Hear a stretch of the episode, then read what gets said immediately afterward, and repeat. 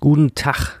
Ich melde mich mal vor dem Intro und zwar ist mir leider ein kleiner Fehler passiert mit meinem Mikrofon. Deswegen ist die Soundqualität dieses Mal leider nicht ganz so gut. Ich hoffe, es stört nicht zu sehr und nächstes Mal dann wieder mit gutem Sound.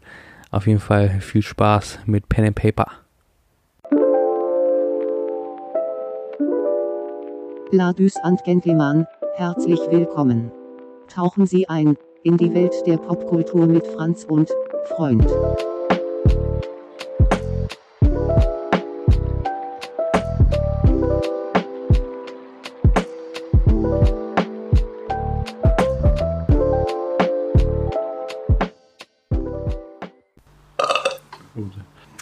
Vielen Dank, Ursula, für dieses wunderbare Eintri ein Intro, Eintro.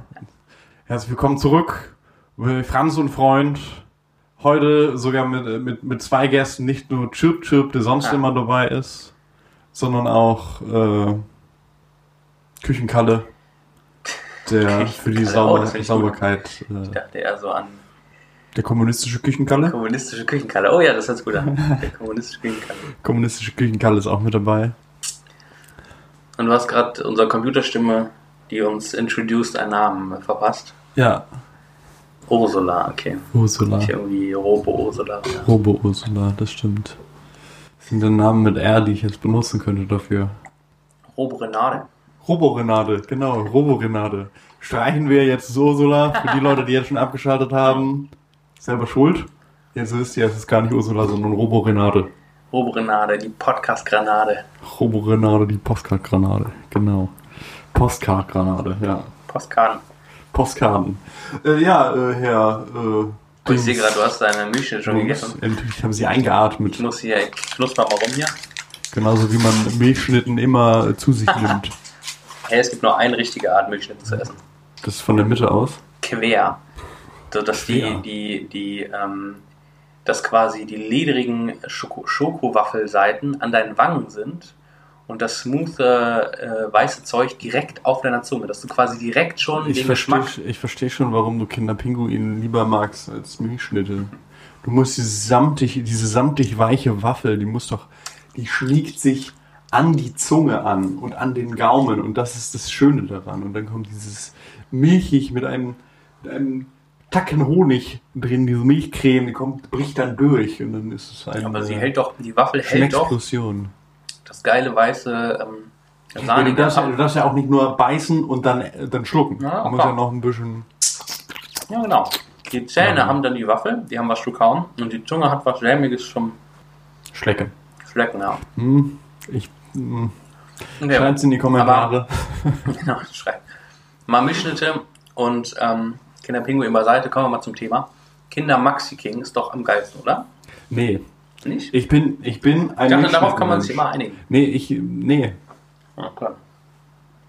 Also ich bin immer Mi- Milchschnitte durch und durch. Hm. Hast du schon mal die gegessen, die so aussehen wie diese kleinen Rhinoceros-Tiere? Die, so, die sind auch Mhm. nicht schlecht. Das Die stimmt. sind erfrischend, aber Ich weiß aber nicht, wie die heißen. auch nicht. Rhinos? Nee. Nilpferd oder Nilp, ähm, Hippo? Nee, Quatsch. Nee, nee, äh, Hippo ist äh, hier von, äh, von den Kinder- Kinderlingens. Hippo? Ja, yeah, Happy Hippo. Was ist das nochmal? Das ist dieses, äh, diese Ah, Walnusscreme mit äh, gefühltem Nutella und dann in so einer harten Waffel und unten sind so Schokoperlen dran. Okay, nee, ich bin doch völlig aus. Vielleicht war die, vielleicht war die Beschreibung einfach auch nur zu gut. Das könnte sein. Kann das auf jeden Fall förmlich schmecken. Ja. Also, so viel Werbung für unseren neuen Süßigkeiten-Podcast, Mhm. in der er niemals erscheinen wird. Der, der heißt äh, Yannick und der Diabetiker. Oh, Ja, äh, Yannick, hast du in den letzten äh, Wochen etwas Stimmt. konsumiert, äh, gespielt, geschaut, gelesen? Ja, ich hatte- gelesen. Ja, ich hatte Urlaub, ich habe tatsächlich was gelesen. Und zwar habe ich lange keinen Roman mehr gelesen, vor allen Dingen ähm, nicht mehr so dicke Schinken. Und habe jetzt nochmal Dune angefangen. Hm. Ähm, Nochmal? Äh, nicht noch, also so, heißt nochmal. Also ich habe mal Dune angefangen. Und äh, also nochmal im Sinne von wieder so ein Fantasy-Epos, was eigentlich, was man Jahre lesen könnte. Und so eine Welt, in die man sich so reich reinlegen kann. Äh, und irgendwie, es macht mega Spaß, richtig gut. Ähm, Ich bin, glaube ich, ich glaube, das sind 800 Seiten äh, Schinken schon. Und ich glaube, ich bin so um Seite 500 rum. Und es macht mega Spaß, richtig coole Welt. Und ich hatte das lange nicht mehr, dass ich wirklich so eine, Mhm. also so eine Welt sich vor mir auftut, wo ich so richtig das Gefühl habe, so, oh, das zieht mich so rein. Das fand ich richtig cool. Aber es ist natürlich auch ähm, eine schlechte Nachricht, weil ich habe den, ja, also ich wollte das Buch ja lesen, um dann November oder Dezember dann den Film hier anzuschauen von Denis Villeneuve. Wo wir ja tatsächlich ja sogar mal ein Reaction-Video zu dem Trailer gemacht haben, das wir nie hochgeladen haben. Weil, ja. ist, wir haben ja jetzt noch ein Jahr Zeit. Oh, stimmt. wir machen das einfach dann nochmal und dann vergleicht man es. Ob wir dann immer noch so gehypt sind. Aber äh, das hat mich so in meinem Hype-Herz getroffen. Ey. Ich war wirklich so, oh, ich bin voll drin in dem Buch und ich freue mich so auf, auf den Film und bin so, oh, geil, Alter. Oh, das bin ich voll, voll gespannt und ah, welche Schauspieler spielen den denn? Und dann zack, äh, ja, du musst jetzt noch ein Jahr warten auf den Film. Und ich war echt so, oh, fuck. Aber äh, it could wie it could, ne? Und das hat war ja der. Ja, und Corona hält auch nicht vom Kino äh, Abstand. Tja, das ist. Äh, Aber was hast du denn, äh, was hast du denn hier auf den Zahn gelegt? jetzt überlegen.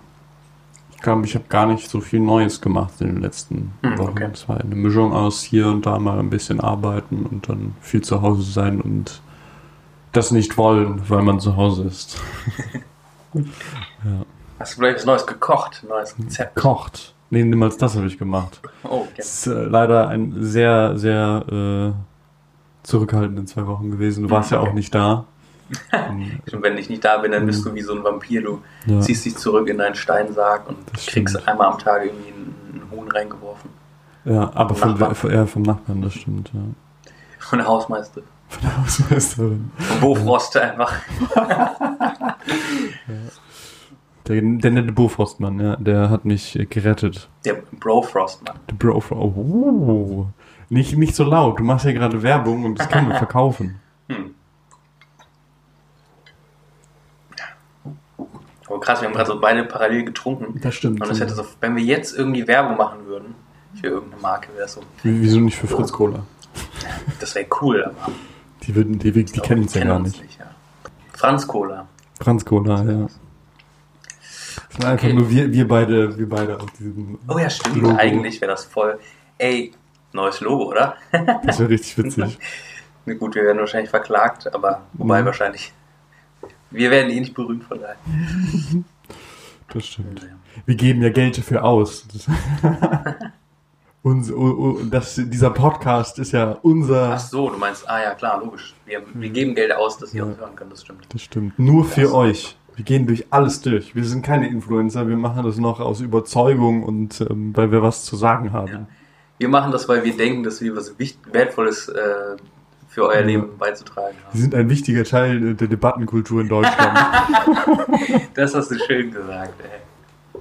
Gut, wichtige Debatten. Ich würde jetzt Beispiele nennen, aber es sind zu viele, die wir angeschnitten haben. Wichtige Ja. Deswegen. ja. Draußen wird es kälter. mhm. Der Winter steht vor der Tür und ich finde, wir kommt machen heute Halloween. Oh ja. Halloween, ist das schon ein Teaser. Ähm, und wir, ich finde, wir machen heute so ein Thema, was gefühlt in meinem Herzen immer größer wird, wenn es draußen äh, dunkel wird und ungemütlich Hm. und man gerne mit Freunden am Tisch sitzt und äh, etwas macht, wo man nicht unbedingt draußen für sein muss. ja, und das Pen and Paper Rollenspiel. Mhm. Ich frage mich, warum? Warum?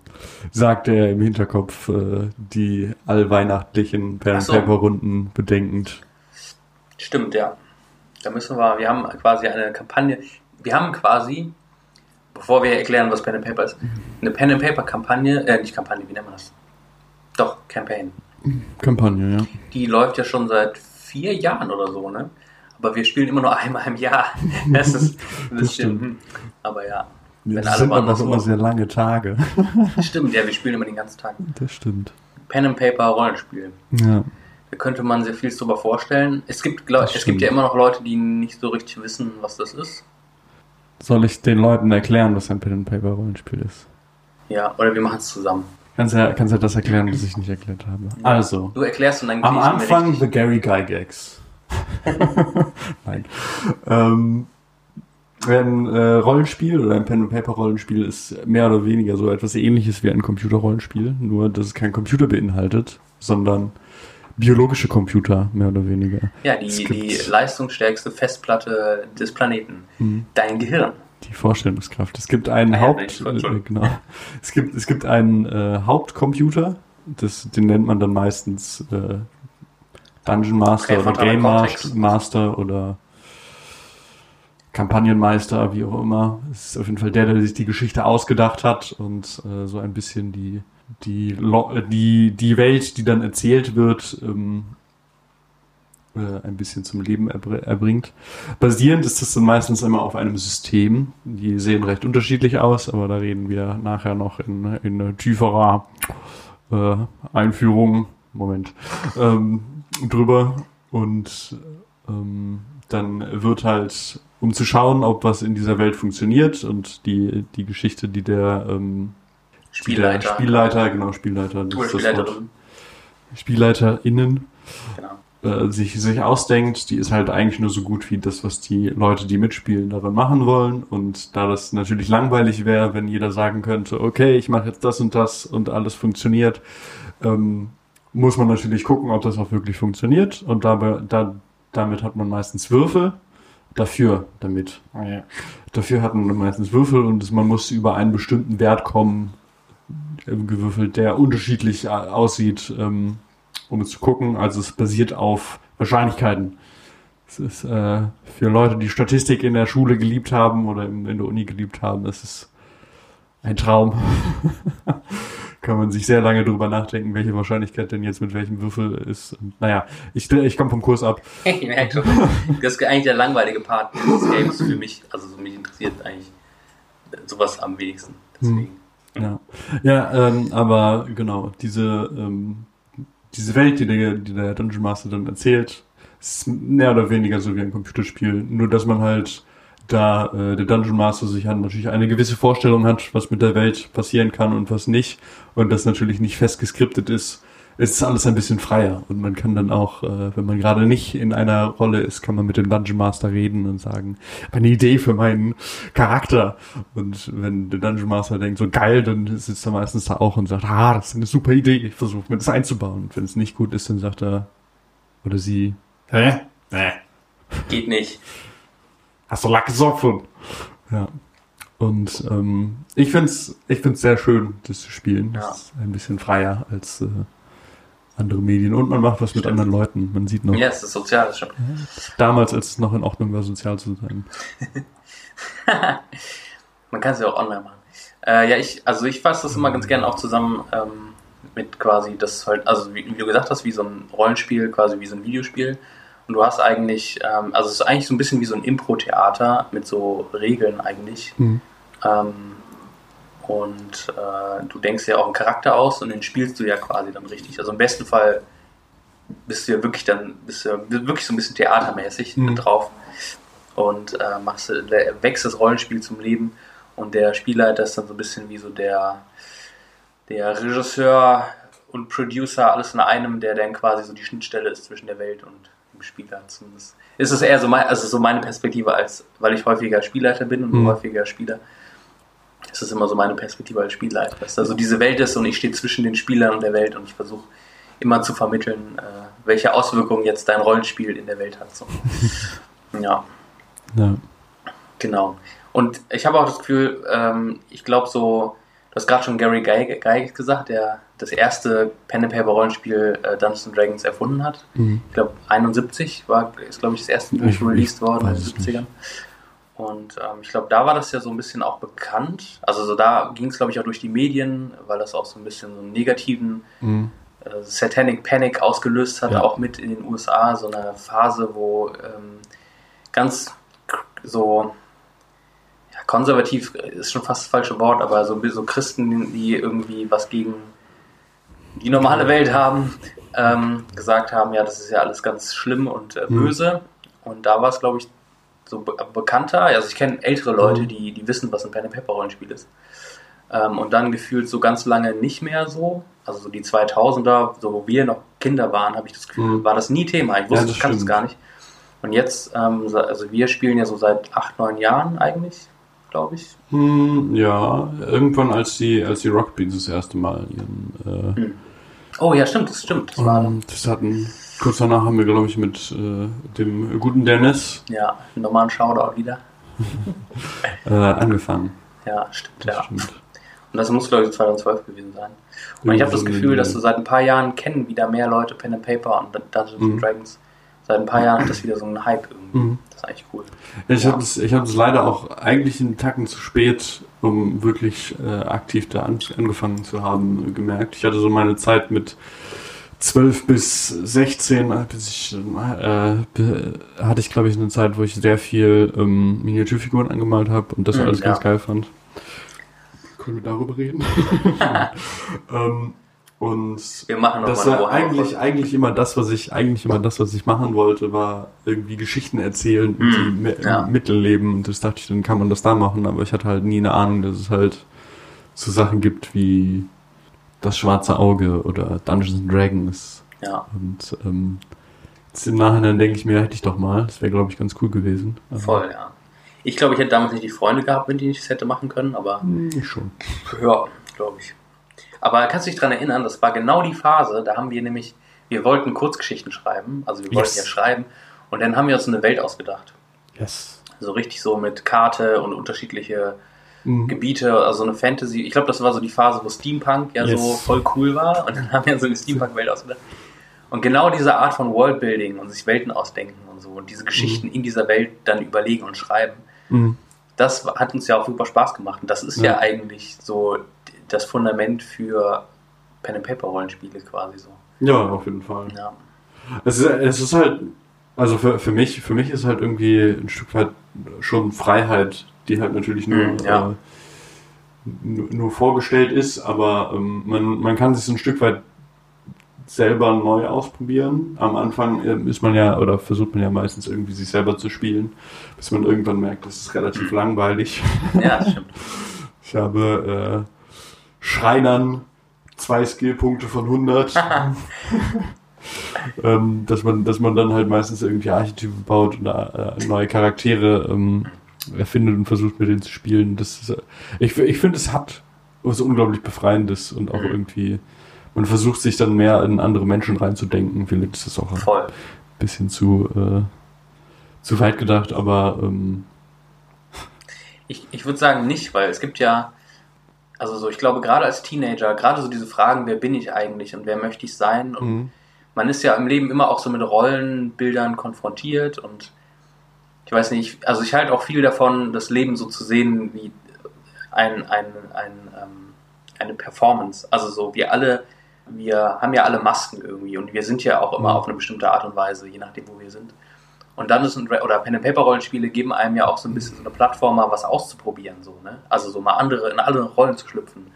Mal wirklich in den Stiefeln von jemand anderem zu gehen und zu gucken, wie sich das anfühlt Mhm. und sich da auch auszuprobieren. Ich, ähm, ich habe das so ein bisschen mitbekommen über ähm, Critical Role, die ja auch, sage ich mal, eine, Ja. eine große, also die, die glaube ich, über Twitch oder YouTube Livestream Twitch, jetzt seit ein paar Jahren schon das ähm, stimmt. Dungeons and Dragons spielen und das streamen und unendlich viele Zuschauer haben und Leute, die sie supporten. Mhm. Da habe ich so ein bisschen mitbekommen, dass gerade so auch in der LGBT, äh, LGBTQA-Szene ähm, das so auch voll das Thema ist, weil du nämlich ja in unterschiedliche Rollen schlüpfen kannst so Mhm. und ähm, dich auch ausprobieren kannst und gucken kannst, ey, wie fühle ich mich eigentlich wohl? Vielleicht in, einem, in einer Welt, äh, in der ich eigentlich das Gefühl habe, hier passe ich nicht so richtig rein. Hm. Ähm, und ich glaube, das ist auch voll, voll was Wertvolles sein kann, sich da auch auszuprobieren. So. Ja, auf jeden Fall. Das stimmt. Und das, ich weiß nicht, wie das, wie das bei Schauspielern und Schauspielerinnen so ist, aber ich, ich stelle mir es immer so vor, wenn du so, du schlüpfst in so eine Rolle und dann machst du da deine, dein, dein Theater und du bist so voll, du gehst ja so auf in irgendwie, in etwas anderem irgendwie und, und verkörperst irgendwie was anderes. Das stelle ich mir auch immer so befreiend vor, irgendwie mal in eine andere Rolle zu schlüpfen. Das ist ja auch so im Kleinen, in weniger Verrückten ist Mhm. es dann auch ein bisschen Pen and Paper, ja. Das stimmt. Ja, ähm, ich weiß gar nicht, hast du, äh, du hast ja gerade schon die Satanic Panic äh, aus den 70ern und 80ern angesprochen. Ähm, hast du schon mal Artwork von den ersten Dungeons and Dragons ähm, Büchern gesehen? Ich kenne das Cover von der ersten Ausgabe. Das glaube das ich, ist, das ist, glaub ich, glaub noch schön so mit schwarz-weiß gezeichnet oder so, ne? Ach so, nee, dann, Oder? dann war das, glaube ich, A, die, äh, ähm, AD&D oder so, ich weiß nicht mehr genau. Also das erste Cover äh, mit Farbe, also nicht dieses vor vor D&D Ding. Da ist auch irgendwie wie so ein wie so ein Monster, so ein rotes Monster, so ein bisschen so teufelmäßig. Also das ist zumindest das Bild, was ich im Kopf habe.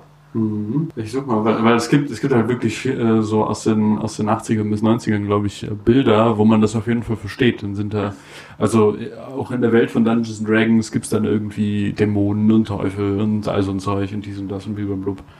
Ähm, und ähm, wenn man das jetzt irgendwie wörtlich nimmt und dann nicht wirklich äh, viel mehr drüber nachdenkt, kann man schon verstehen, warum man davor Angst haben Ja. könnte. Ja, aber das ist auch so ein bisschen so ein. Man, also man muss ja schon auch so ein bisschen so ein magisches Weltbild zu haben, um da irgendwie vor Angst zu haben. Das stimmt. Und es gab, glaube ich, mal auch so einen Film mit Tom Hanks. Ohne Witz, so ein Anti-Dungeons Dragons Film mit Tom Hanks. das habe ich ja schon gesehen. Das war weird. Wo dann auch, ich kenne nur eine Szene, wo dann irgendwie äh, jemand zu Tom Hanks dann sagt so, hey, aber es ist ja nur ein Spiel. Und Tom Hanks ist so, "Äh, wo bin ich? Ja, Realität und Spiel kann man nicht mal auseinanderhalten. Und ich glaube wirklich, dass ich mit Dämonen gegen Dämonen kämpfe oder so. Das war ein bisschen weird. Mhm. Ja, wenn ich Players Handbook Dungeons Dragons eingebe, dann ist das erste, was kommt, genau das, das mit diesem komischen, mit diesem roten Vieh, was vor diesem Feuerding steht. So ein bisschen aussieht wie so ein Ah, ja. chinesischer Drache. Ja, ja, ich sehe es, ich sehe es. Ja, äh, das war nicht unbedingt das, was ich gemeint habe, aber Hm, okay. es ist auf jeden Fall was, was man äh, so sehen könnte. Also es ist halt, die Bilder, die gezeigt werden, sind sehr mit, ich würde jetzt mal sagen, so mittelalterlichen christlichen Teufelsbildern zu vergleichen. Hm, okay. Ähm, und deswegen, also kann ich es kann ich's verstehen, wenn man sich da wirklich überhaupt gar nicht mit beschäftigt und das nur sieht und denkt, Oh, Oh, das habe ich gelernt, das ist schlecht. Das soll mein, mein kleiner Karl Otto nicht äh, machen. Da habe ich Angst um den. Ja. Aber eigentlich ist es äh, meiner Meinung nach etwas sehr Befreiendes. Und hm, ja. vielleicht sollte Vielleicht wollen konservative Leute auch nicht äh, befreite Leute äh, im Kinderzimmer haben. Im Kinderzimmer, ja. Sollen wir über das erste äh, System reden? Ja, können wir machen. Sollen wir äh, mit Dungeons Dragons anfangen oder Ja. sollen wir anfangen, wie wir angefangen haben? Oh, ich glaube, das, das System ich, kam ich gar nicht mehr so im Kopf, aber Ich gerne. glaube, ich glaub, das war auch ein selbstgemachtes. Das, Das Zombie-Ding? Genau, ja. Nee, das ist ein eigenes. Wirklich? Ja. Ach so, ich dachte, er hat das irgendwie noch äh, angeschnackt. Nee, das kann ich tatsächlich nicht. Ich, äh, ich habe, glaube ich, mal versucht, ein Regelbuch davon zu bekommen und habe ein halbes Jahr später dem Menschen geschrieben, als er mir äh, also irgendwie so ein Elbenwald-mäßig, ich verkaufe Hm, okay. irgendwas, äh, habe ich geschrieben, wo, äh, ob das denn noch immer noch kommt und er meinte, ja, weiß ich nicht, gerade die Lieferengpässe, sie können auch das Geld zurückhaben. Dann habe ich gesagt, ja gut, dann Geld zurück. Ja, ach, krass, okay. Wusste ich gar nicht. Ja, das erste, was wir gespielt haben, war auf jeden Fall irgendein so Zombie-Ding. Und ich finde auch bis heute noch das Zombie-Setting mega gut für so Pen-and-Paper-Dinger. Weil häufig ist es ja immer, wenn du so eine eigene Welt hast, wo du dich reindenken musst, dann ist es immer so dieses, Mhm. äh, kann ich das jetzt machen und kenne ich jetzt den, ist ein Schmied in dem Dorf, ist es normal, weiß ich das? Wer ist eigentlich der Präsident oder der König oder Mhm. so? Und wenn du aber sagst, so ja, real world, also so echte Welt, nur halt mit Zombies, dann weißt du halt, du weißt, dass du ein Fahrrad kriegst und du weißt, dass es sowas gibt wie ein äh, Taschenmesser, was du gebrauchen kannst und so. Ne? Mhm. Das finde ich eigentlich ganz cool. Ich mag auch so, so ein bisschen gruselige Settings, mag ich auch. Das stimmt. Wobei ich das äh, Setting nie wirklich gruselig fand.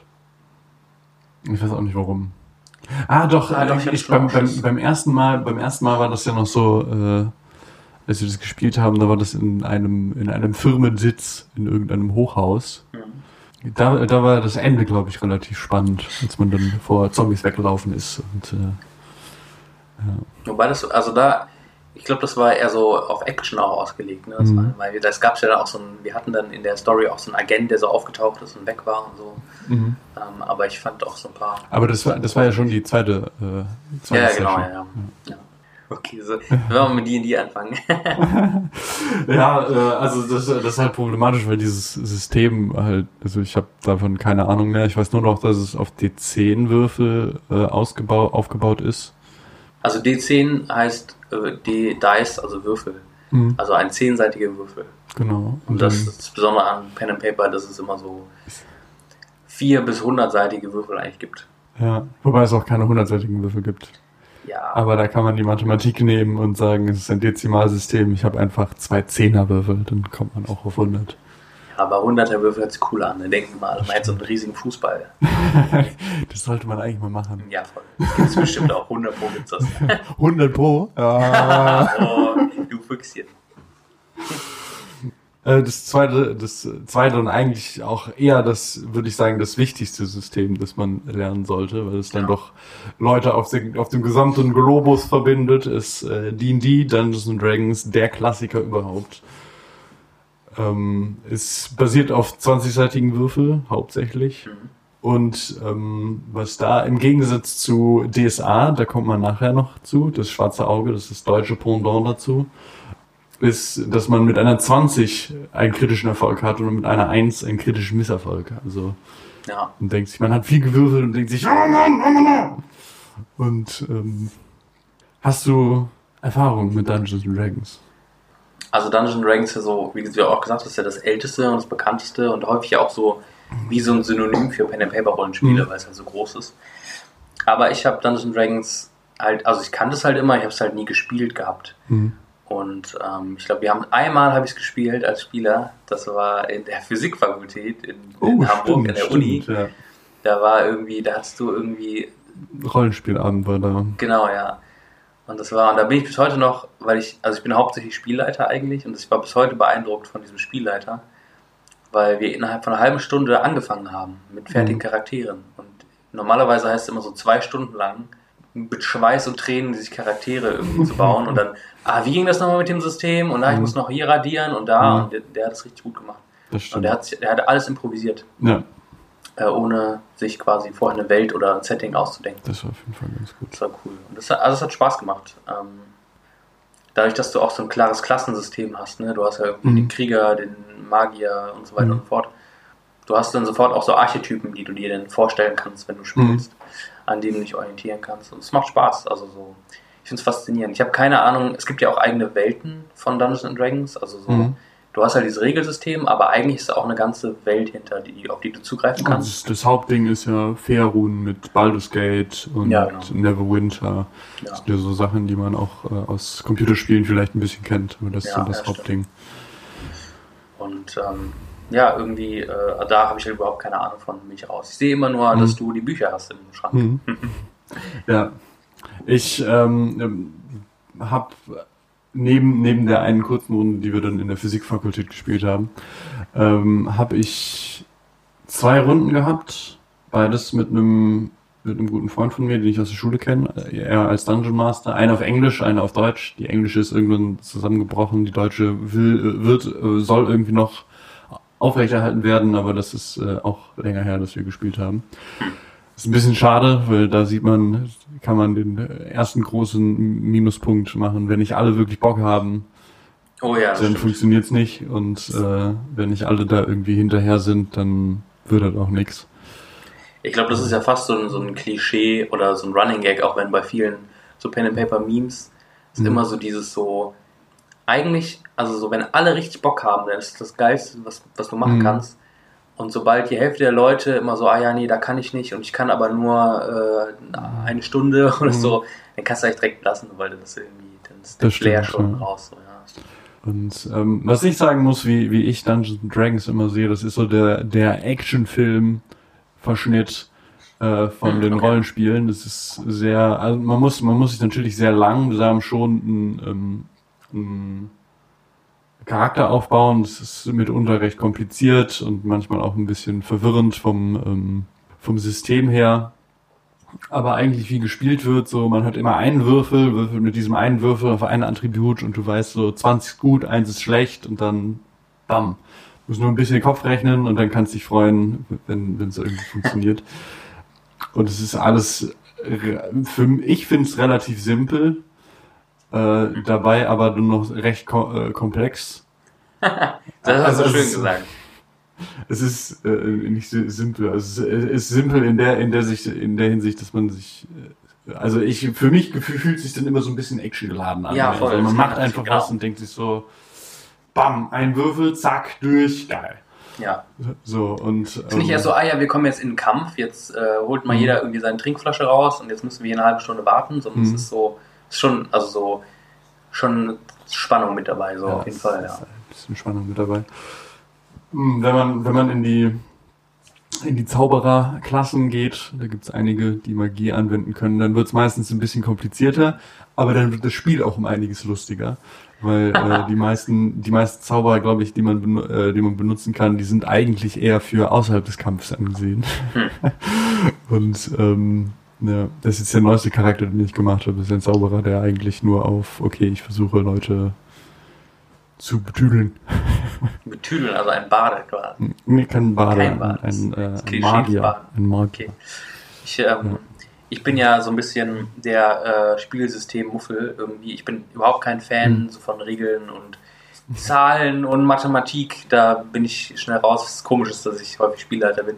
Aber, ähm, oder gerne Spielleiter bin auch. Aber, ähm, Ja, da musst du ja ich- nicht viel damit machen. Ne? Da müssen die anderen sich ja damit auseinandersetzen, wie weit man die Regeln. Ja, ach so. Gut, die anderen können sich dann beschweren, wenn ich was nicht checke. So, das stimmt. Aber eigentlich ist ja wirklich so, dass der Spielleiter oder die Spielleiterin diejenigen Mhm. sind, die eigentlich sich mit den Regeln auskennen sollten. Eigentlich müssten das, die, die, die spielen eigentlich nicht, aber ja, genau. Ja. Und ich fand so ein bisschen, ich glaube, ähm, hätte ich keine Erfahrung gehabt schon, dann äh, hätte ich auch beim ersten Mal gedacht, so, puh, okay, puh, weil ich habe, glaube ich, damals ein, kein, ich habe kein Magier gespielt, sondern ein, Kleriker? nee, Nee. so andere Form von Magier. Oh, da gibt's viele. Ähm, Ähm, meinst du einen, äh, einen, Mage, einen Wizard. Zauberer? Genau, Zauberer habe ich gespielt. Zauberer, okay. Und das war so ein bisschen halt, das war das erste Mal, dass ich überhaupt, weil ich, selbst in Videospielen mache ich immer großen Bogen um Magie, weil ich denke mir so, ey, gib mir einen Knopf und eine Handbewegung und läuft bei mir so. Ich warte auf die nächste, auf die nächste, den nächsten Story-Abschnitt so Mhm. oder diesen nächsten Dialog. Und äh, so ist es auch bei Pen and Paper so, äh, ich habe hab keine Ahnung, ich habe auch keinen Bock. Ich will einfach draufhauen und würfeln und dann äh, wenigstens, also dann will ich weiter Dialoge Mhm. und Leute kennenlernen und die Mhm. Welt kennen, entdecken. Und, ähm, aber es hat trotzdem, also mir hat es trotzdem Spaß gemacht. Ich kann mir jetzt vorstellen, dass es überfordernd wirkt für viele, so die neu einsteigen. Aber trotzdem ist es, fand ich super spaßig, auch mich damit auseinanderzusetzen. Und ich glaube, wenn du einmal drin bist, dann, er hat, also es hat ja auch eine gewisse Logik. Wenn du einmal Mhm. drin bist, dann äh, musst du ja nicht jedes Mal neu überlegen, sondern Das stimmt. kannst du irgendwann aus der Hüfte schießen, aus der Hüfte würfeln. Ja. Ich weiß nicht, ich habe ich hab jetzt noch äh, das schwarze Auge aufgeschrieben, du hast es vorher noch Mhm. erwähnt. Ähm, das quasi so ein bisschen das deutsche Pendant zu Dungeons and Dragons ist. Mhm. Ähm, was von 1984 ist, habe ich mir aufgeschrieben. Also auch schon recht alt, oder viele sind eigentlich so alt. ähm, und genau, aber ich muss, also so, ich, bei mir ist schnell alles gesagt über, dann, über äh, das schwarze Auge. Mhm. Ich habe keine Ahnung davon. Ich habe immer, ich kenne einen, der das gespielt hat, eine lange Zeit, und der auch immer gesagt hat, das ist das beste Regelsystem, weil es ist ähm, halt komplex und es ist so viel komplexer und so viel deswegen halt auch besser als Dungeons and Dragons oder andere Systeme. Ähm, aber ich habe keine Ahnung. Und das, das war für mich immer so ein abschreckender, abschreckendes Ding. Mhm. So, hey, das ist ein deutsches Regelwerk und deutsche Regelwerke sind gleich, so wie die Deutschen halt auch immer gerne Strategiespiele spielen. Logik und komplexe Systeme und dann Ja. bin ich halt schon raus. Es muss so detailgetreu äh, an, an der Realität sein wie möglich. Genau, äh, das stimmt. äh, Verstehe ich. Ähm, du hast aber schon mal zumindestens Regelspiele, Regel oder Werdelab, ähm, in Runden mitgespielt, auf denen, bei denen das Regelsystem auf DSA basiert. Ja? Hm, bei Dennis die letzten, ich glaube die letzten zwei äh, Male von diesem äh, Zombie-Dingens. Aha. Da gab es irgendwann den Switch. Da, da haben, oder ich glaube, ich glaube, das erste Mal, dass wir gespielt haben, war mit diesem Zombie-Regelwerk, das äh, danach nie wieder benutzt wird. Und danach haben wir schon angefangen mit einem Abklatsch von DSA. Also nicht so ganz, Ach sondern so ein so. bisschen verändert. Da war das auch schon mit dem D20. Ich glaube, das meinte ich mit dem, dass Mhm. Dennis ja dann irgendwie so ein Homebrew-Regelwerk sich Ja. gemacht hat. Ah, okay, das war DSA. Ja. Warum hat er das gemacht? Ähm, Müsste man ich, mal also ich glaube, Dennis hat relativ viel DSA gespielt. Ah, wirklich? Mhm. Äh, aber Hätte man nie vor. Ja. Mit, mit ihm habe ich da auch schon mal drüber geredet, dass er, äh, ich meine, dass ich mich daran erinnere, aber ich kann auch sein, dass ich mich da vertue, ähm, dass ich halt D&D cool finde und er nicht und er DSA cool findet. Ja, genau. Wegen diesem Grund, dass es halt sehr speziell ist und du hast halt sehr, sehr viele einzelne Würfe. Und das, das finde ich aber eigentlich so. Ich habe auch halt, zwei Freunde oder zwei Bekannte, die auch Mhm. immer, wo das auch immer Thema war. Was ist besser, D&D oder DSA? Und da, da muss ich, da muss ich sagen, ich finde, ich finde DSA nicht cool, weil du nie wirklich weißt, so, wann du jetzt eigentlich was bestanden hast, weil da basieren die Würfe, ähm, oder die, ähm, die Tests, nee.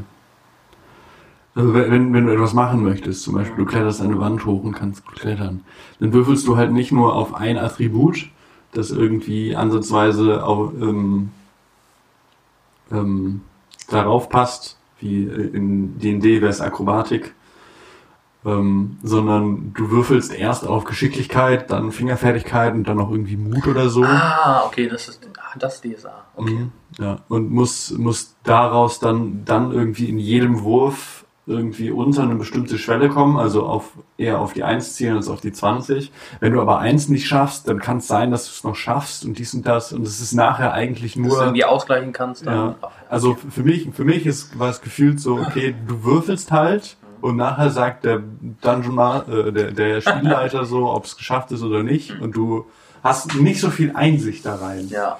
Was für einen Spielleiter, glaube ich, relativ gut ist, weil er halt die Geschichte erzählen möchte. Und wenn er sagen will, so, du kriegst, kommst die Wand da nicht hoch, dann kommst du die Wand da nicht hoch. Auf der anderen Seite ist es halt unglaublich frustrierend, wenn du dann halt irgendwie dreimal würfelst und im ersten Würfel schon verkackst und dir denkst, so, ja gut, dann bringt das eigentlich auch nichts. ja.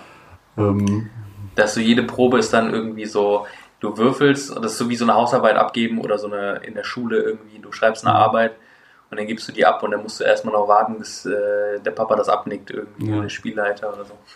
Oder es, ich glaube, es gab dann immer noch den kritischen Erfolg und ein kritischer Erfolg ist, wenn du halt zweimal eine Eins würfelst danach noch. Also du, Ah, du hast einmal verkackt, musst dann theoretischerweise noch Ja. zweimal eine Eins würfeln, denkst du dann natürlich im Hinterkopf so, ja, die Wahrscheinlichkeit ist 1 zu 400, aber ich mache es mal.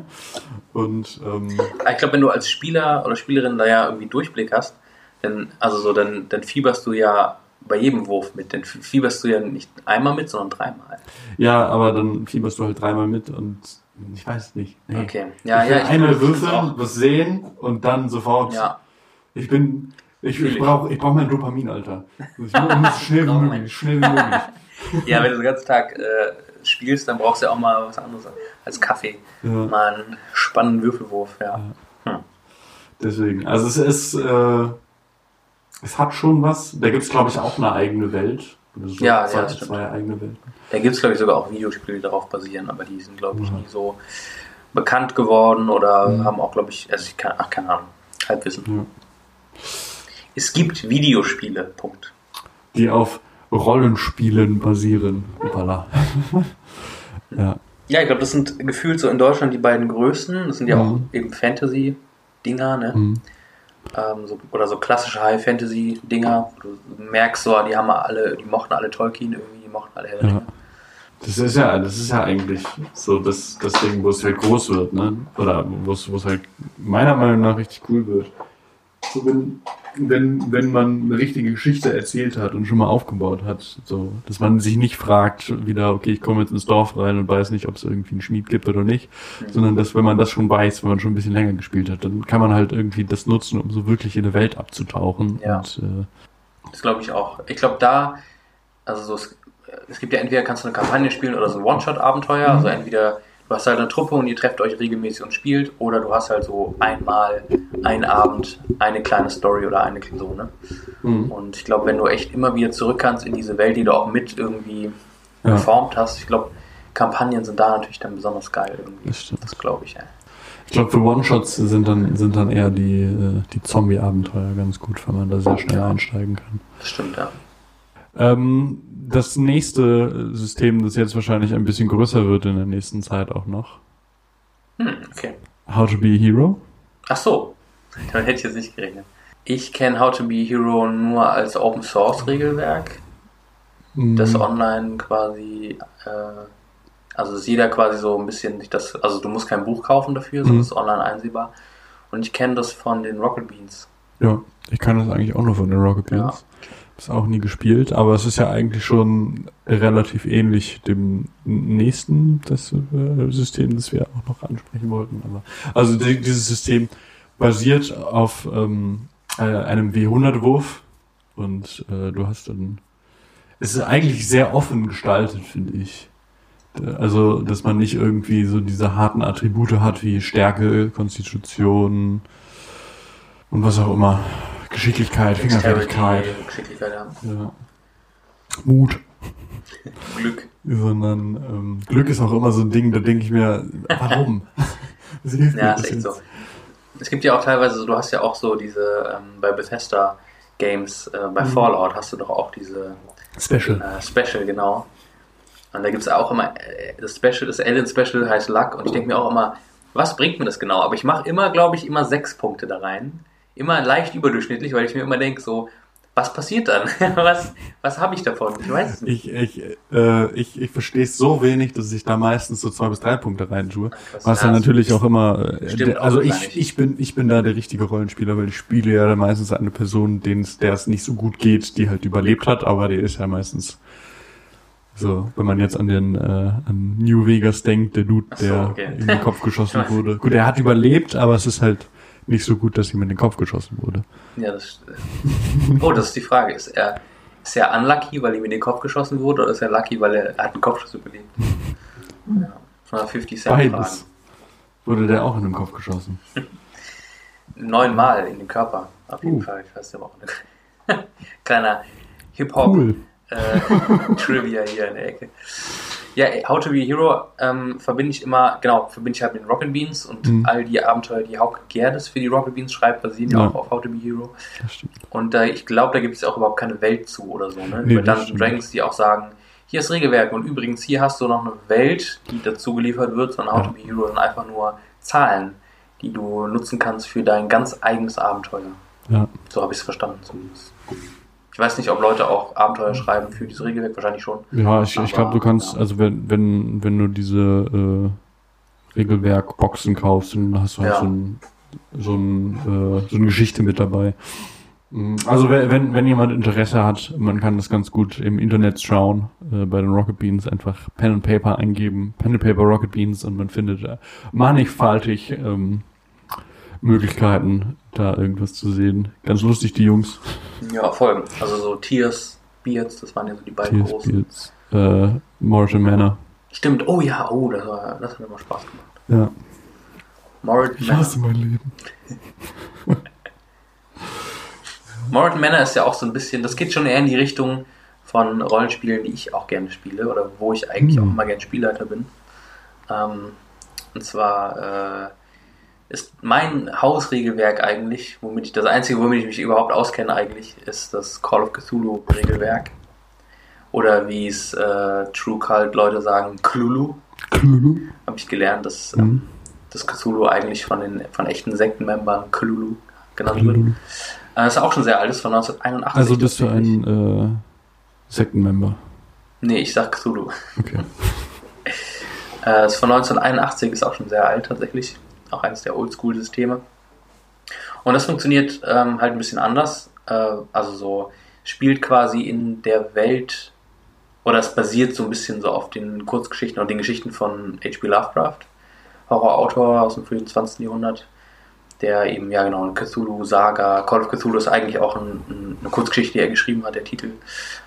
Und ähm, alles so 20er, 30er Jahre, Grusel, so ähm, New England äh, mäßig so um Boston rum, also immer so ein bisschen, ähm, ne, alle haben irgendwie schicke Klamotten an und äh, Jazz, aber trotzdem noch so ein bisschen alles düster, Regen äh, und dann hast du halt irgendwie den, den, den Horror aus dem Universum und irgendwelche Mhm. Monster. Und es ist immer so ein bisschen so, es gibt so das normale Leben und dahinter lauert dann irgendwie so geheime Gefahren aus dunklen Höhlen mit schaurigen Gulen, die irgendwie ähm, die Leute wahnsinnig machen, wenn sie hinter den, hinter dem, äh, ja, hinter diese Geheimnisse schauen und so. Das, ah, sowas liebe ich immer, sowas Schauriges. Ähm, da habe ich Spaß dran. Und äh, das macht für mich auch so Spaß, weil es halt auch in der Real World spielt. Ne? Also es ist kein High Fantasy, sondern es ist halt ja, Low Fantasy. Also es spielt so in der echten Welt der 20er, 30er Jahre. Und da dann so Detektivgeschichten sich auszudenken und zu schreiben, das hat mir immer Spaß gemacht. Ähm, immer Mhm. so Detektivgeschichten mit so, ähm, die halt, die, die Spieler heißen auch Investigatoren in diesem, äh, in, in diesem Regelwerk. Und das hat mir immer ein bisschen mehr Spaß gemacht, als einfach nur, geh hin und töte den Drachen. Ähm, genau, und wie du auch gerade gesagt hast, das Regelwerk basiert auch auf einem W100-Ding, also du hast halt, und das fand ich so geil, als jemand, der eigentlich kein so Probleme mit Regeln hat, 0 bis 100, ja, das ist so, das ist so 1 eine- bis 100. ja, 1 bis 100. Das, ja, stimmt. Das ist so, damit kann ich was anfangen. So, weißt Mhm. du, so 100 Prozent, 50 Prozent. Ich weiß ungefähr, wie viel 50 Prozent sind, weil Ja. da habe ich ein Gefühl für. Da, das sind, ne? Das ist anders Das als so stimmt. W20 Würfel oder W10. Mhm. Ähm, und da, da habe ich immer das Gefühl gehabt, ah, okay, du hast, du bist, weiß ich nicht, ganz gut in Schleichen, dann hast du da 70 und du, du würfelst halt so, dass du unter die 70 kommst und desto höher dein Skill ist, also wenn du 100% hast, dann trifft quasi jeder Würfelwurf sozusagen. Außer ein kritischer Misserfolg, oder? Außer ein kritischer Misserfolg, das stimmt, also außer 100. Mhm. Und ähm, genau, das irgendwie, das fand ich immer cool, das hat mir Spaß gemacht. Und äh, genau, auch für einen Regelmuffel wie mich war das irgendwie dann ein bisschen ein bisschen einfacheres System tatsächlich, würde Mhm. ich sagen. Ähm, auch für Anfänger ein bisschen simpler. Das stimmt, ja. Das, äh, das, ist, das ist relativ, relativ präzise und ich weiß auch gar nicht warum, aber was mir dabei immer, ich weiß, ich weiß wirklich nicht warum, ähm, was mir da immer sauer aufstößt, ist, dass wenn du, umso niedriger du würfelst, umso besser würfelst du. Ja, In meinem Kopf ist halt immer, okay, wenn ich richtig Hm, gut okay. werfen, würfeln will, dann muss er richtig hoch sein. ja, Aber du versuchst dann ja immer unter deinen Wert zu würfeln, was an sich einfacher ist, aber für mich sagt dann mein Kopf so, ich will ja eigentlich drüber würfeln, Ja. aber dann ist ja umso höher der ist, umso schlechter. Dann ist immer problematisch. Das ist ungefähr so wie, wie bei, äh, kennst du hier äh, The Dictator, der Film, wo Mhm. dann äh, der Diktator Aladdin irgendwie das Wort positiv und negativ in Aladdin, die sind HIV-positiv und dann siehst du, wie er lacht und dann auf einmal komisch guckt und wieder lacht. So ungefähr bist du da wahrscheinlich auch. Du würfelst und, oh, ich habe mehr. Oh, fuck, ich habe mehr. Aber das ist auf jeden Fall äh, doch ein, eines der besseren Regelwerke, weil ähm, ich, ich finde Schön, ich find's fast einen Tacken realistischer. So, weil du hast halt, es, es geht halt darum, irgendwie Wissen zu erlangen. Die Geschichten und die Probleme sind halt immer sehr, wie du schon gesagt hast, mit Detektivarbeit verbunden. Du musst irgendwas machen und nachdenken und versuchen irgendwie die, Kno äh, die Punkte zu verbinden. Und ähm, versuchst das dann so nach und nach. Und es ist eigentlich so vollkommen gegen Gewalt aus ein Stück weit. Wenn du halt Gewalt, Mhm, also du stimmt. kannst, du kannst natürlich, du kannst natürlich Pistolen haben und ich habe auch meistens Charaktere, die auch Pistolen haben, weil ich mir immer denke so, haha, ich bin Überfall. Ja. Wenn du gegen Menschen kämpfst, ist es ja auch Mhm. hilfreich. Also in dem Spiel natürlich. Aber das, das ist halt auch immer, wenn, wenn du diesen Weg gehen möchtest, auch wenn du es eigentlich nur als Sicherheit dabei haben möchtest, so, das ist halt Potenzial da, dass wenn du halt einmal getroffen wirst, bist du halt dann auch meistens nicht mehr am Spielen. oder, es, oder deinem Charakter geht es auf einmal sehr schlecht. Ja, das ist auch tatsächlich das Besondere an Call of Cthulhu, dass du nicht wie bei Dungeons and Dragons einen, einen Helden baust. Mhm. Also so, bei Dungeons and Dragons ist es ja so, desto, desto höhere Stufe du kommst, desto krasser bist du. Und irgendwann Mhm. kommst du auf eine Stufe, wo du halt einfach der King bist, also du bist der krasseste. Und bei äh, Call of Cthulhu ist es eigentlich darauf angelegt, dass du immer schwächer wirst, desto älter dein Charakter wird. Weil du nämlich auch immer wieder, ähm, also du hast nicht nur Lebenspunkte, sondern du hast auch ähm, äh, geistige Stabilität. Das heißt, wenn du gruselige Sachen siehst, dann äh, macht das was mit deiner Psyche und du fängst irgendwann an, ähm, sag ich mal, Ticks zu entwickeln. Es gibt richtig so Listen in dem Regelwerk, Mhm. so zweiseitige, so zweiseitige, also so eine Doppelseite an der Liste von ähm, Phobien, die du entwickeln kannst. Und dann gibt es noch eine Liste, wo irgendwie äh, irgendwelche psychische Störungen, die du haben kannst. Und dann kannst du immer auf die Störung würfeln. Und dein Charakter nimmt eigentlich ab. Ich habe das immer so ein bisschen versucht, wenn man doch länger spielt, dass man dann auch irgendwie vielleicht ein paar Sachen verbessern kann und ableveln kann auch ein Mhm. Ähm, dass es nicht so ganz äh, devastating ist, dass man irgendwann denkt, so, ich brauche einen neuen Charakter, weil der ist unspielbar geworden. ähm, aber das ist tatsächlich das Besondere an Call of Cthulhu, dass du eigentlich, dass du kein Held bist, sondern eigentlich ganz fragiles, äh, Ja. kleines äh, Tierchen, das da irgendwie rumläuft. Und eben, also der normale Umgang mit Kämpfen eigentlich ist wegzulaufen und nicht äh, sag ich mal, in den Kampf reinzugehen. Also manchmal ist es schon sinnvoller, aber und deswegen hat Call of Cthulhu auch ein eigenes Regelwerk, was Flucht angeht. Also so wie man sich bei Flucht verhält, das ist ein eigenes Kapitel quasi im Regelwerk, weil es halt wichtig ist in dem Fall. Ja. Das ist witzig, ja. Das dann irgendwie, wenn man das irgendwie mit Dungeons Dragons äh, vergleicht, wo es dann irgendwie, dann gibt es den Kampf und dann gibt's äh, äh, gibt's den Kampf mit Magie und, und dies Ja. und das und was man dann gegen Magie machen kann, alles und weglaufen ist halt nie so die Idee.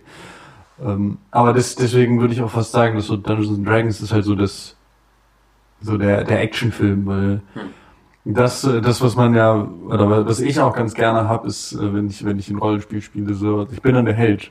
Und ich Ja, kann ja. dann halt auch irgendwie, oder, oder vielleicht auch nicht der Held, so, aber ich, ähm, äh, zumindest etwas Besonderes in der Welt, die gemacht Genau, wird, ja, so, genau. ja, Mhm, das das kann ich- Und du bist, du bist eigentlich auch in, in Dungeons and Dragons, da gibt's auch relativ viele Ausflüchte drüber, dass man äh, ab Level 1 bist du eigentlich schon mehr als so der normale, Hm, ja. normale Dings in, ähm, in, äh, In der Welt. in der Welt. Bis du dann halt irgendwann Level 20 bist und eigentlich äh, schon so zur Halbgottheit aufsteigst.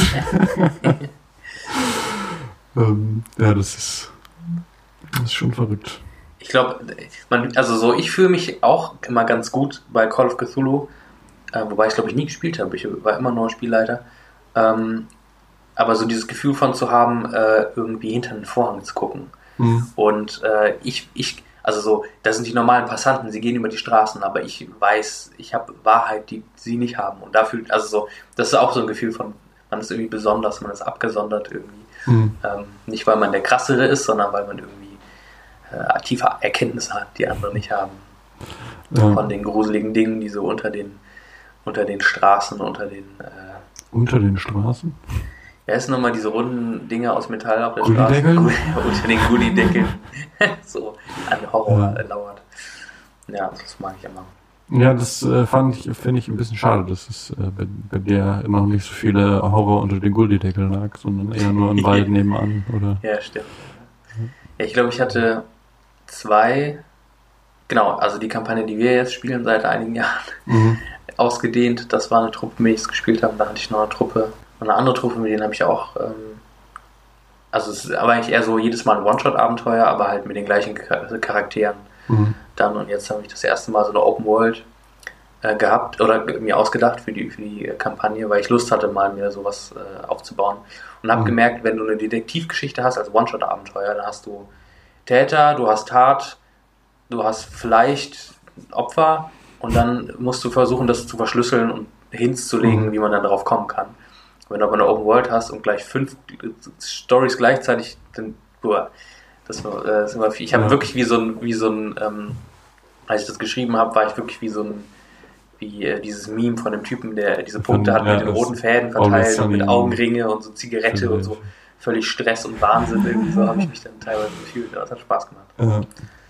Ja, ich, ich, ich muss auch sagen, glaube ich, bei so Detektivsachen finde ich One-Shot-Abenteuer eigentlich immer sehr gut.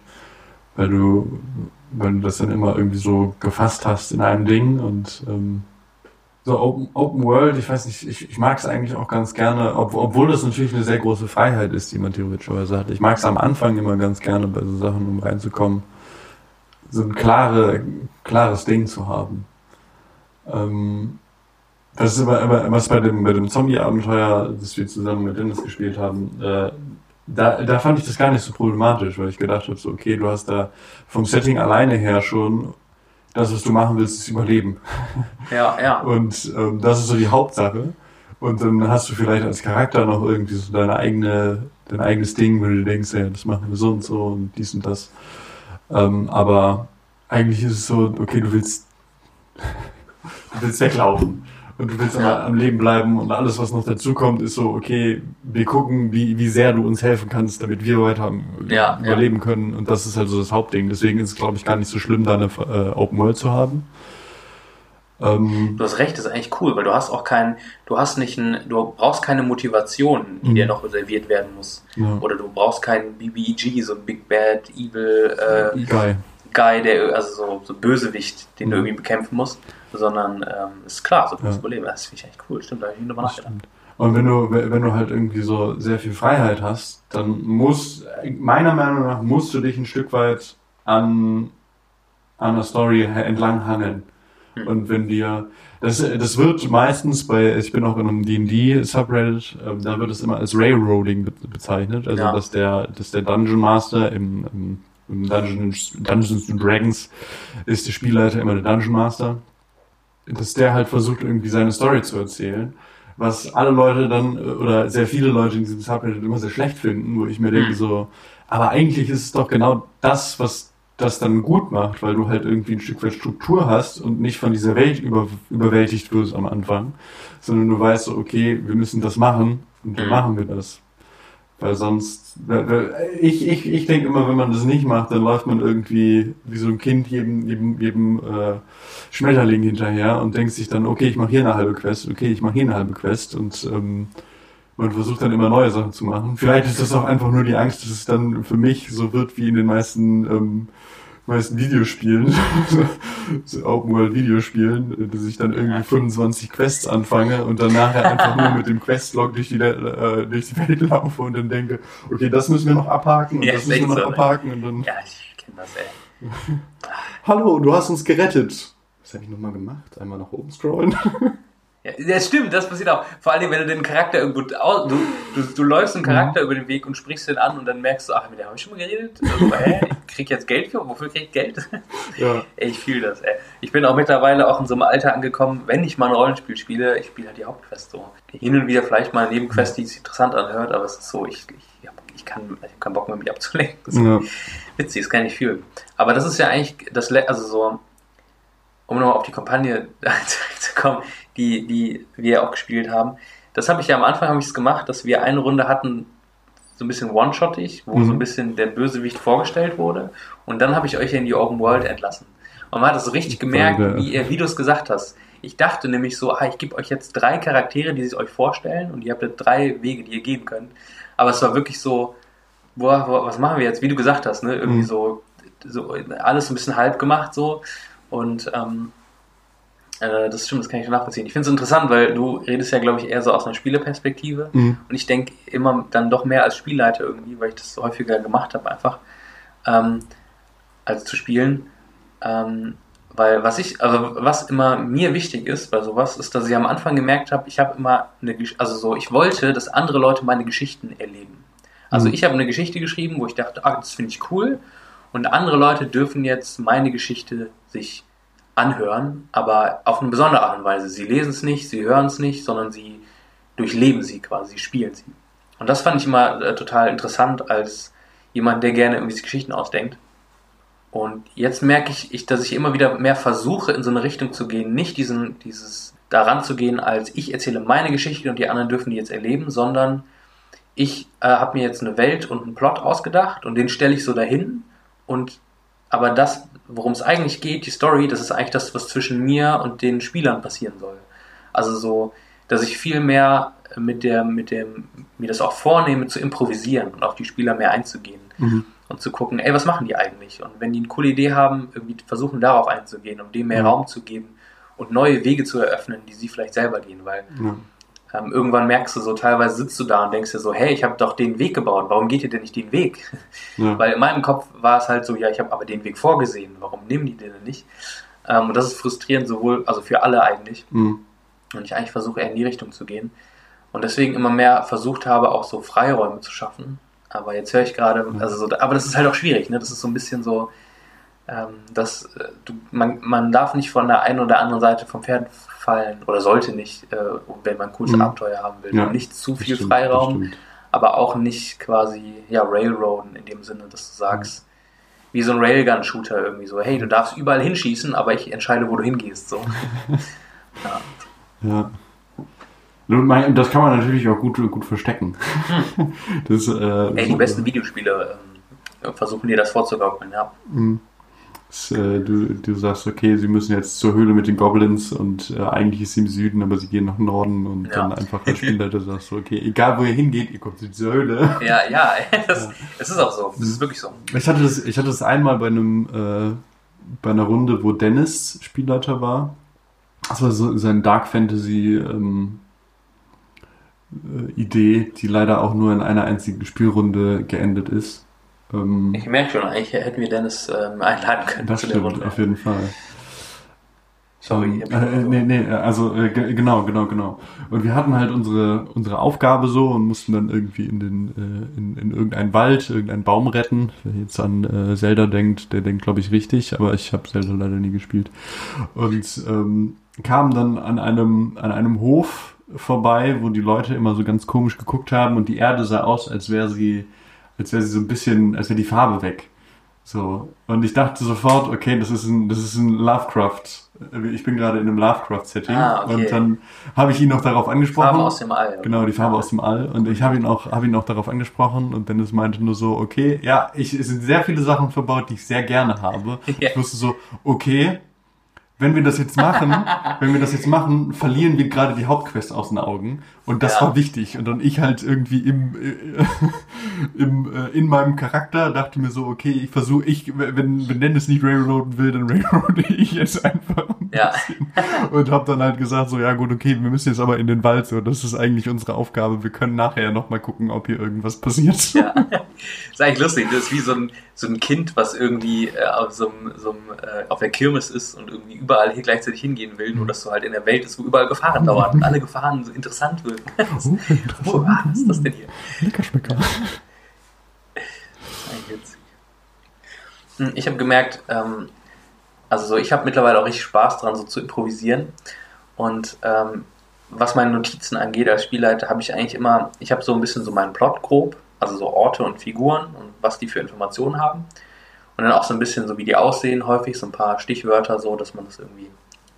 Also, so, weil ich habe ja dann immer ein Bild im Kopf von den Figuren, weil ich mir die ausgedacht habe. Mhm. Aber ich will ja, dass die Spieler und Spielerinnen ja auch ein Bild im Kopf haben.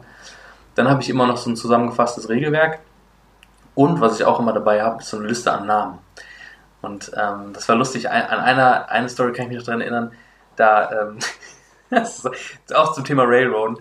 Das war die, so eine neue Gruppe. Nur Leute, also, so- nee, stimmt gar nicht. Wir hatten ein oder zweimal vielleicht vorher gespielt, aber sonst Mhm. vorher hatten die noch nie Pen and Paper gespielt. Und ich hatte ein One-Shot-Abenteuer mir ausgedacht.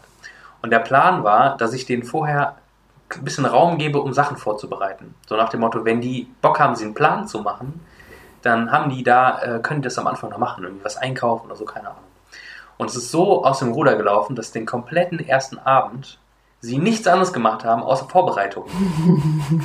Und da hatte ich dann auch so Kreativköpfe, die es dann so, ah, Moment mal, wenn wir jetzt dahin fahren, lass uns doch als Polizisten verkleiden. Und dann sind sie auf die Idee gekommen, warum auch immer, sich so ähm, Police Badges machen zu lassen. und, und sind dann, äh, wollten dann zu einem, der irgendwie Leder verarbeitet und zu, und sie waren halt in der Großstadt, das heißt, ich musste denen das irgendwie dann Mhm. auch gewähren. Jeder, und ich fand das einfach cool, so. Ich wollte, ich dachte so, okay, ich bin gespannt. Äh, genau, einer, der irgendwie Leder verarbeitet und einer, der irgendwie Schmied oder irgendwie Metall verarbeitet, wollten sie hin. Und ich hatte aber mir keine Notizen gemacht oder, oder so, was Improvisation angeht. Mhm. Und dann hatten wir das, dass sie zuerst bei diesem Typen waren, der das Metall verarbeitet und irgendwie diesen Stern haben wollten. Und ähm, ich dann quasi mir irgendwie Typen ausgedacht habe, weiß ich nicht, Jerry Hermann und dann gehen sie zu dem Ledertypen und dann ist mir nichts Besseres eingefallen, Gary Hermann. So. Und dann hat sich das so. Und ich glaube, ich, glaub, ich habe den einen irgendwie irgendeinen Akzent verpasst und dem anderen dann auch, weil ich war nicht kreativ genug, so ad hoc. Und dann habe ich mir halt ausgedacht, so, ja, dass es eigentlich Zwillinge sind. so Und die, die Jerry, beschweren sich immer übereinander und der Vater war eigentlich Schmied. Aber ähm, der ältere Sohn Gary wollte nicht den Laden übernehmen äh, und er wollte irgendwie Lederverarbeitung machen und deswegen ist der Jüngere, hat der Jüngere eingesprungen und die mögen sich deswegen nicht. Und, und, das so, und das ist einfach so passiert, aus, weil ich nicht kreativ genug war, ist dann eine eigene Story entstanden. Und das ist so lustig, ey. Und dann wollten die. ah, Du warst, nicht du warst nicht kreativ genug, deswegen warst du kreativ. Genau, tatsächlich, ja genau. Ich war nicht kreativ genug, deswegen bin ich kreativ und musste kreativ werden. Dann. Ja, das war lustig, ja. Und es gibt so ein paar so Sachen oder auch so, ich weiß nicht, irgendwann äh, musste ich mir so eine Apothekerin ausdenken, weil die wollten in der Apotheke und dann hat einer angefangen mit der Apothekerin zu flirten und dann haben, haben, hat man sich dann öfter nochmal getroffen im Laufe des Abenteuers. Und das mag ich immer, wenn sich dann so, wenn eben was Neues entsteht, so, ne? Also so durch Improvisation und ähm, neue, coole Ideen und Wege ausprobieren. Mhm. Ja, das mag ich ganz gerne.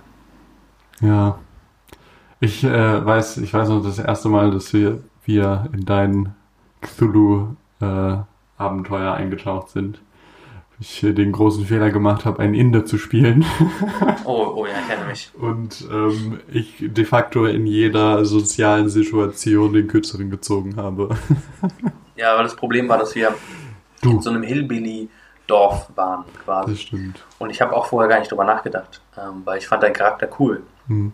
Und der hatte sogar was, was geholfen hätte, wenn du nicht einen Wo verkackt hättest, dann hätte dir das wirklich was gebracht, den Skill, den der Charakter gehabt Das hatte. stimmt.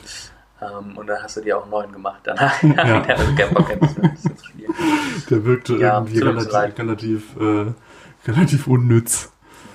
Ähm, Ja, ich kann mich nur an eine Sache erinnern, da wollte ich in einer Bar einen äh, netten Herrn beschnacken, weil damals war es, glaube ich, noch kurz nach dem Ersten Weltkrieg und mein äh, Charakter war ein Weltkriegsveteran, der äh, in England äh, danach war. So Indien, England, das ist äh, natürlich nicht, nicht so weit auseinander und äh, habe dann versucht, jemanden an einer Bar zu bezirzen. Ich bin nicht zu bezirzen, aber ihm Informationen zu entlocken und dann habe ich gemerkt, das, was ich vorher nie gemerkt habe, ich werde nicht angenommen, weil ich braun bin. Es gibt Mhm. äh, ein Regelwerk, irgendwas mit äh, Flying Witches oder Witches in the Air, irgendwie sowas heißt das. So ein Regelwerk, das basiert auf, ähm, oder du spielst eine Gruppe von, äh, von Pilotinnen in der äh, Roten Armee damals, im Oh. Zweiten Weltkrieg. Und ähm, da im Regelwerk steht sogar drin, dass quasi ähm, den Namen, der, den Titel, den man ihnen gegeben hat, also dass sie sehr viel Sexismus erfahren haben. Und dass auch im Regelwerk drin steht, dass man sich das dann entscheiden kann, ob man das im Rollenspiel mit einarbeitet, den Sexismus oder nicht. Und dann habe ich mich damals scheinbar dafür entschieden, den äh, Rassismus irgendwie zuzulassen, der in der Geschichte drin steckt. Was ja auch zu Lovecraft irgendwie passt, weil der Junge ein kleiner Rassist war. Das Der- stimmt. der Ja gut, er ist ja nie wirklich aus Neuengland rausgekommen. Ne? Ja, müssen wir mal in der Lovecraft-Folge vielleicht Mhm. quatschen. Äh, Lovecraft ist übrigens auch ein äh, Beispiel für, was Morphium mit deinem Hirn anf- anfängt. Lovecraft war Morphium abhängig? Mo äh, Lovecraft hatte ja so eine sehr große ähm, kreative Zeit, als er schon an Darmkrebs erkrankt war. Ah, okay. Und da man damals halt nicht viel mehr machen kann als Palliativmedizin, so, okay, wir wissen, du stirbst, wir machen es jetzt noch ein bisschen netter, hat er halt Krass, Schmerzmittel bekommen, Morphium. Und ähm, ich habe es irgendwo mal gelesen. Aber wir sammeln hier schon die Drogen. Das- Letztes Mal hatten wir noch HR Giga. Das ist auch wieder Morphium, genau. Also vorletztes Mal, nee, das war kein, war das Morphium? Ja, Morphium. Deswegen, deswegen äh, bin ich auch so fest davon überzeugt, dass diese Droge irgendwas mit deinem Hirn macht, dass Krass. halt sehr dunkel wird. Stimmt, weil, wow, du hast recht. Hm. Hm, das ist gruselig. Weil das sind ja auch so alles so extraterrestrisch gruselig, so, Mhm. weißt du? Das ist ja sowohl bei HR Giga als auch bei, bei Lovecraft. Ja. Auch so halb organisches, gruseliges. Gewabbel. Stephen King war Alkohol, der war nicht so ganz, der hatte eher den Indianerfriedhof. Ja, der, der immer noch sagt, dass er irgendwie Bücher, ganze Bücher in den 80er, 90ern geschrieben hat, an die er sich nicht erinnern kann. Cujo, an- angeblich weiß er gar nicht mehr, dass er Cujo geschrieben hat. Er hat, doch, er hat doch auch unter Alias. Äh, äh, Ja, ähm, wie heißt er noch? Bergmann? Nee. Ich, ich weiß es nicht. Aber es wäre ziemlich witzig, wenn er halt, wenn er halt noch so ein gesamtes anderes Alias aufgebaut hätte, von dem er halt einfach keine Ahnung mehr hat. Oh, das wäre krass. So, der Autor war da, hat die released und ist dann wieder vergessen worden. Und er fragt sich, wer war das eigentlich? Er hat ganz gut geschrieben. Das war eigentlich eine, eine Inspiration für mich gewesen. Und wie bei Nackte Kanone hat sie jemand die, die, die Nummernschild aufgeschrieben. Das stimmt.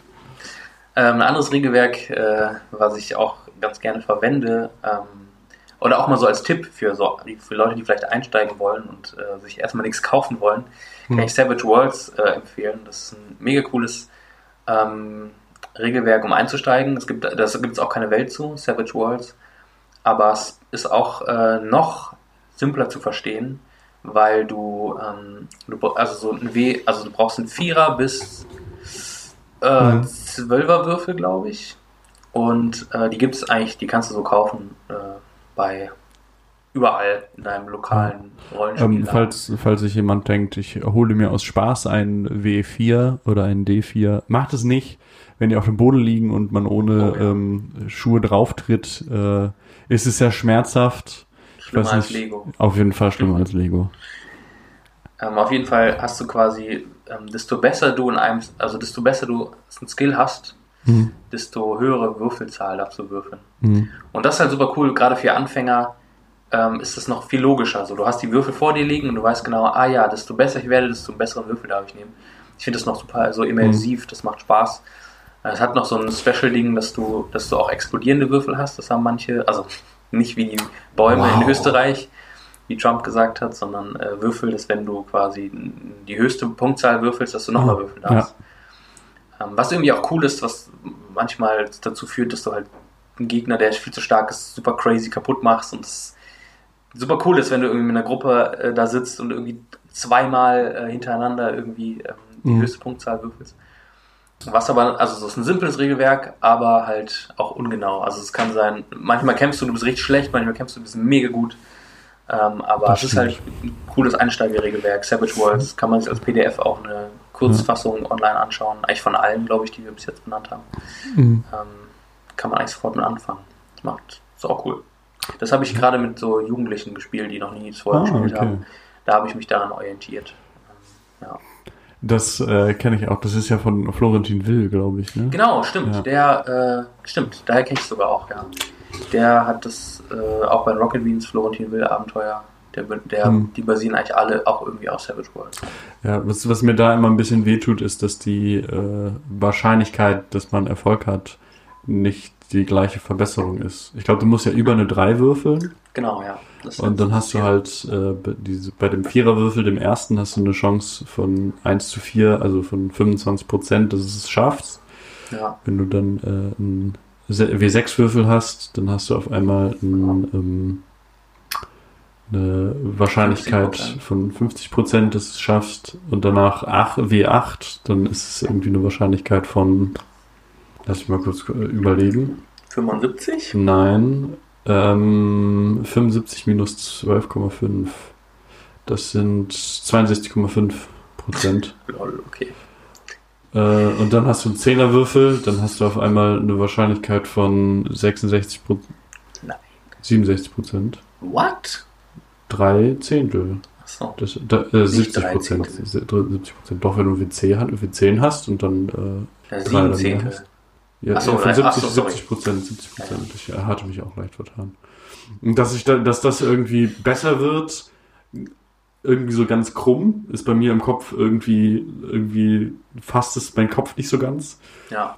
Und äh, auch, auch bei diesen explodierenden Würfeln, dass die Wahrscheinlichkeit, dass der Würfel explodiert, halt umso besser du da, damit da drin wirst, umso unwahrscheinlicher ist es, dass dein Würfel explodiert.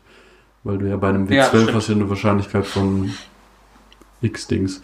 Das stimmt. Und ja. äh, da kommt dann mein kleines äh, Affenhirn nicht, nicht ganz hinterher und dann denke ich mir manchmal, alles wird gut, alles wird gut. ist auf jeden Fall kein Regelwerk für so Leute, die Spaß an Regelwerken haben. Aber es, also es ist zum Einstieg halt ganz cool und Mhm. siehst du, was du gerade gesagt hast, ist mir auch gar nicht so richtig aufgefallen. War mir auch ein bisschen egal, weil Ja. ich eher so auf Rollenspiele aus bin.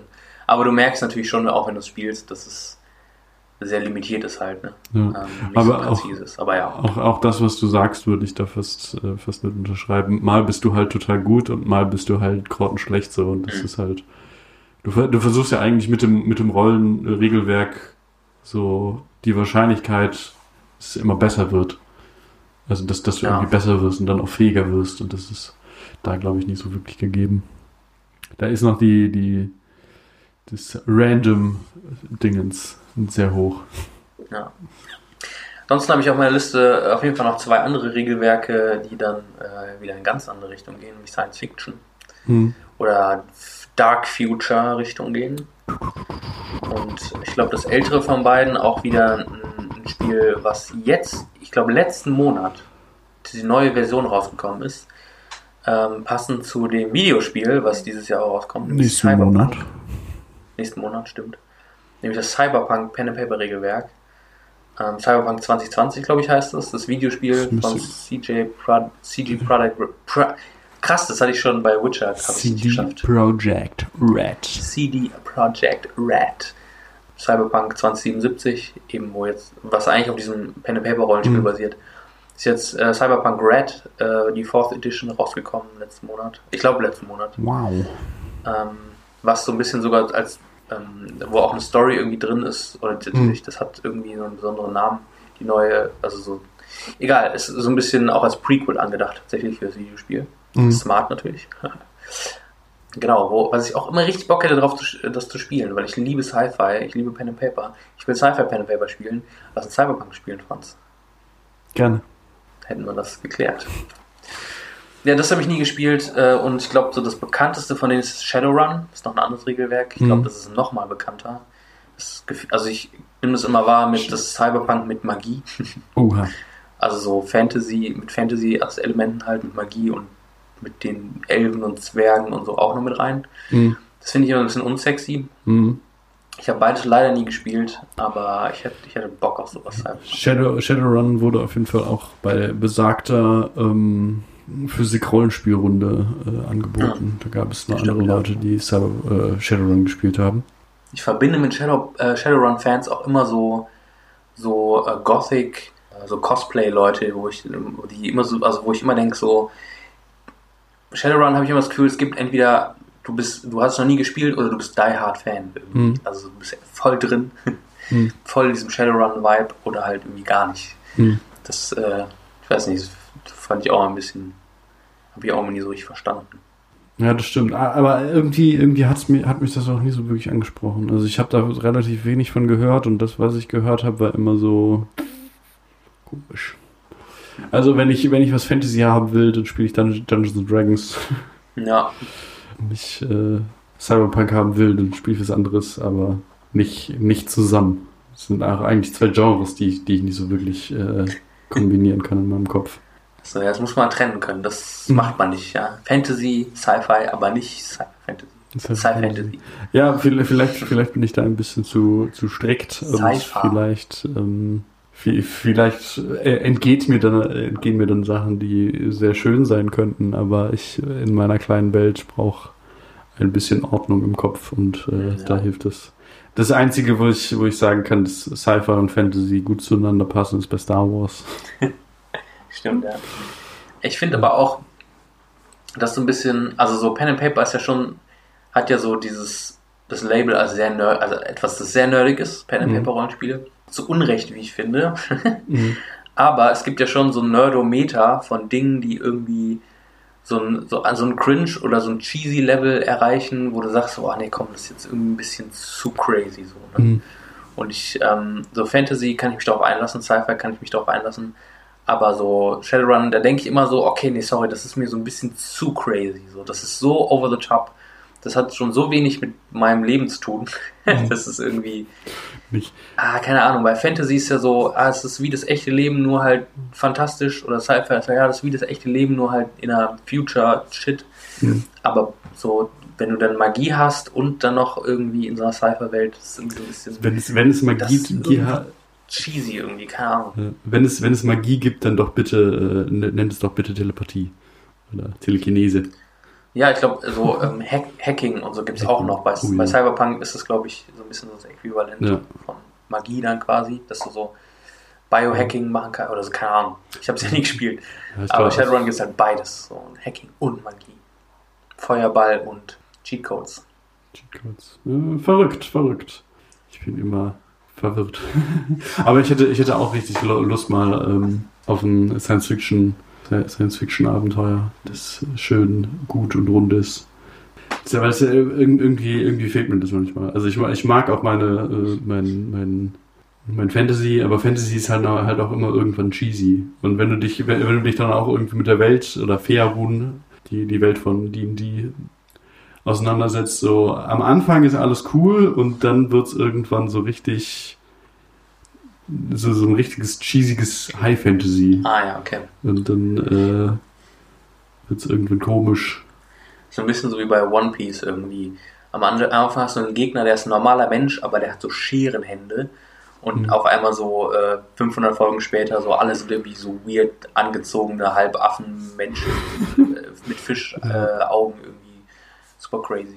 Ir irgend, irgendwann geht es ja nur noch um Drachen und dann denke ich mir immer so, Drachen ist irgendwie so, es ist so, so eine mys mystische Kreatur, die halt auch so, so eine Bildersprache hat, so wenn es, sobald es, solange es bildlich ist, ist es irgendwie was, was ich dann doch da- das Konzept eher verstehen kann, aber so, sobald es dann irgendwie wirklich da ist, Anf- wirklich da ist, ist es natürlich auch lustig, wenn man dann über, über äh, die Fantasie redet, aber ähm, dann ist es irgendwie komisch. Du bist halt ein Mann des Volkes, so weißt du. Du, Ja. du willst abends immer noch in der Taverne sitzen mit dem Barkeeper, der Genau. dann, der mit deiner, seiner, seiner Spucke deinen Bierkrug ausputzt. Also, Oh. f- f- m, ah, sorry, nee. Nee, das war's. Ja, ja ich, ich, ich denke mir so, ich glaube irgendwann am Ende bei Dungeons and Dragons, weil, weil es da, ja, wenn es dann irgendwann mal über Jahre und Jahrzehnte so weit kommt ähm, und, und man dann doch mal das Level 20 erreicht, so, dann bist du halt einfach kein normaler Mensch mehr und dann ist Ja. es halt irgendwie so ein so eine komische, transzendente äh, Dr. Manhattan. Bewegung gewesen. So. Ich, ich, also es gibt, es gibt dann auch, also bei diesem, bei diesem Subreddit gibt es dann immer ganz lustige unterschiedliche Ein Kategorien, wie man das dann äh, irgendwie machen kann. So, okay, du bist halt dann halt so der Held deiner Region bis Level X und dann bist du Held des Landes und dann Held des Kontinents, irgendwann Held der Welt und Ja. dann Held des Multiversums und äh, Held vom Zelt. Held vom Zelt, ja. Das, äh, da- das finde ich, finde ich dann immer ein bisschen, bisschen komisch. Aber ich, ich glaube, da, da hätte ich gar nicht so das Problem bei einem Sci-Fi-Setting, weil da gibt's ja eh unterschiedliche, unterschiedliche Planeten und dann bist du halt einfach. Okay, zur so Not, das, zur Not haust du einen Planeten raus, wo wir alle noch krasser sind. ja, nee, nicht das, sondern dass du einfach so die, die, die Skala deiner, deiner Fähigkeiten so ein bisschen raushaust. So, du bist am Anfang bist du der kleine Dude und versuchst eigentlich so in deinem, in deinem Schmu in deiner Schmugglerstation so ein bisschen der King zu werden, dann bist du da der King und dann hast du deinen Sektor auf einmal und dann bist du irgendwann auf, äh, bis man dann irgendwann die ganze Galaxie hat und dann auf so einem Skala, auf so einem Skalen denken kann und dann bist du halt einer von einer Trilliarde und äh, alle kennen deinen Namen und oder was auch immer. Achso, du meinst, du hast halt einfach Ja. mehr, die Welt wird größer und du Mhm. musst nicht irgendwie noch Dimensionstore erfinden, Genau. damit du dann in eine andere weirde Welt rein kannst, Ja. wo du dann auch der Held werden kannst. Ja, Okay. Ich habe, wenn du Lust hast, ich habe noch zwei Regelwerke mitgebracht, so gedanklich mitgebracht, die ich dir mal vorstellen wollen würde, ähm, über die wir auch noch nie geredet haben. Oh, Und ich kenne die nicht. Ich habe nur von denen gehört und ich finde, die hören sich mega geil an. okay. Und die sind auch so regelwerktechnisch so ein bisschen anders unterwegs Mhm. als so die klassischen. Und es würde mich interessieren, wie du, äh, wie du das äh, findest oder was du Mhm. dazu sagen willst. Genau, du kannst gleich, gleich auch googeln. Die haben nämlich teilweise richtig cooles Artwork. Nämlich Blades in the Dark. Blades in the Dark ist mir aufgefallen, weil es ein cooles Artwork hat tatsächlich. Und Oh. ist, du kaufst quasi ein so ein Buch und die Welt ist so ein bisschen sehr Darkest Dungeon äh, Vibes kriege ich hier. Voll, genau das habe ich. Darkest Dungeon, mega cooles ähm, äh, Videogame. Äh, und ähm, genau daran habe ich auch gedacht. Die Welt ist irgendwie so eine, so eine große Stadt und um die Stadt ist irgendwie so eine Lichtmauer, die sich irgendwie, Mhm. weil in der Welt überall Geister leben. Und die Geister leben auch in der Stadt, aber auch außerhalb der Stadt und irgendwie du bist halt nur in dieser Stadt mit diesen unterschiedlichen Bezirken. Ja. Und es gibt quasi, also es spielt, glaube ich, auch so in so einer Fantasy, also logisch, weil es gibt Geister, aber es spielt auch in so einer Fantasy-Welt. Ich glaube, das ist alles ein bisschen so, so mittelalterlich, aber schon so Richtung industrielle Revolution. Also es gibt auch schon Schusswaffen und so, glaube ich. An industrial world under perpetual night. Äh, danke, ja genau. Und ähm, du hast quasi, es gibt nur so kriminelle ähm, Gangs und so unterschiedliche Mhm. Fraktionen. Und du wirst quasi auch Teil so einer Fraktion und dein Team ist dann quasi so eine Gang irgendwie von Mhm. Criminals. Und euer Ziel ist eigentlich so Coups durchzusetzen, so habe ich es verstanden. Also dass du quasi, ah, du willst das stehlen oder du willst da irgendwie das machen in der Stadt. Und das finde ich nämlich, das ist der besondere Kniff an äh, Blades in the Dark, dass du, wenn du sowas durchziehst, immer gleichzeitig Planung und Action also im gleichen Moment hast.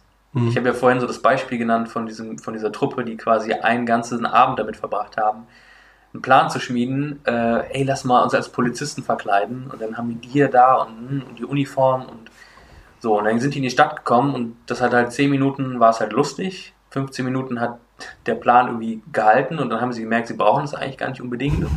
ähm, Hallo, wir sind doch keine Polizisten. Hände hoch. und äh, genau, und deswegen so viel Planung und so wenig Action äh, quasi. Ähm, Mhm. Und das umgeht das Spiel so ein bisschen, indem du quasi direkt in die Action reingeworfen wirst und dann immer wieder so, als könntest du so auf Pause drücken oder wie so Flashbacks, wo du dann quasi in eine Situation kommst und dann aber sagen kannst, so, ey, ich möchte jetzt die Situation vorplanen, so. Ähm, es gibt ja auch immer so dieses Klischee, so ein Plan hält nur so lange, bis du den ersten Encounter irgendwie triffst, der dich angreift und dann ist der Plan über den Haufen geworfen.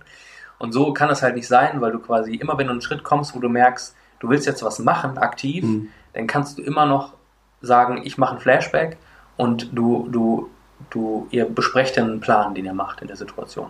Mhm. Und dann kannst du quasi Stück für Stück so weitergehen und hast du das Gefühl, als ob du den krassen Plan rausgehauen hast, wo du eigentlich immer nur reagiert hast auf Situationen und hast gleichzeitig super viel Action äh, parallel so. Und das ist nicht so, der halbe Abend ist langweilig und dann ist der halbe Abend einfach äh, Battle, so, der dann auch irgendwann langweilig wird, wenn einen halben Abend du hast beides gleichzeitig. Mhm. In die Idee finde ich super cool. Ähm, das hat sich sexy angehört.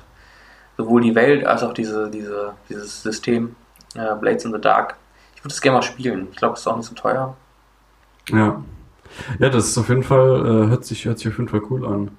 Vor allen Dingen, also hier, hier wird gesagt, dass man, äh, dass, dass die Spieler dann äh, Teil einer kriminellen Organisation sind. Ja, was, du spielst nur Bösewichte. Krass. was, was halt irgendwie schon an sich ganz cool ist.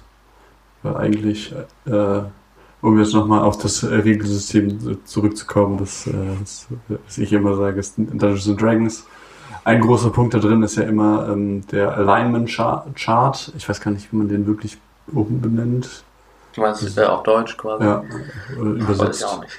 Ähm, also es äh, geht, es geht halt in, es gibt eine X- und eine Y-Richtung und die äh, Y-Richtung ist äh, gut und böse und äh, die X, äh, X-Richtung ist dann von chaotisch bis ähm, Lawful. lawful, recht, rechthaberisch, rechtens, ich weiß nicht. Und da, da gibt's dann auch immer irgendwelche... Rechtschaffend. Rechtschaffend, genau, rechtschaffend. Und dann wird auch immer gesagt, so ja, äh, wie man das machen kann. Und dann wird immer versucht, und es, gibt dann immer Leute, die wollen Bösewichte spielen und dann gibt's dann immer das Problem, dass die meisten Leute dann Murder-Hobos werden. Also Leute, Ja. die eigentlich nur Sachen umbringen und vollkommen batshit crazy sind und äh, so die Leute spielen, mit denen man halt überhaupt gar nicht spielen möchte. Aber es ist dann lustig, darauf mal oder es- die Leute werden, mit denen man im echten Leben gar nichts anfangen wollen würde.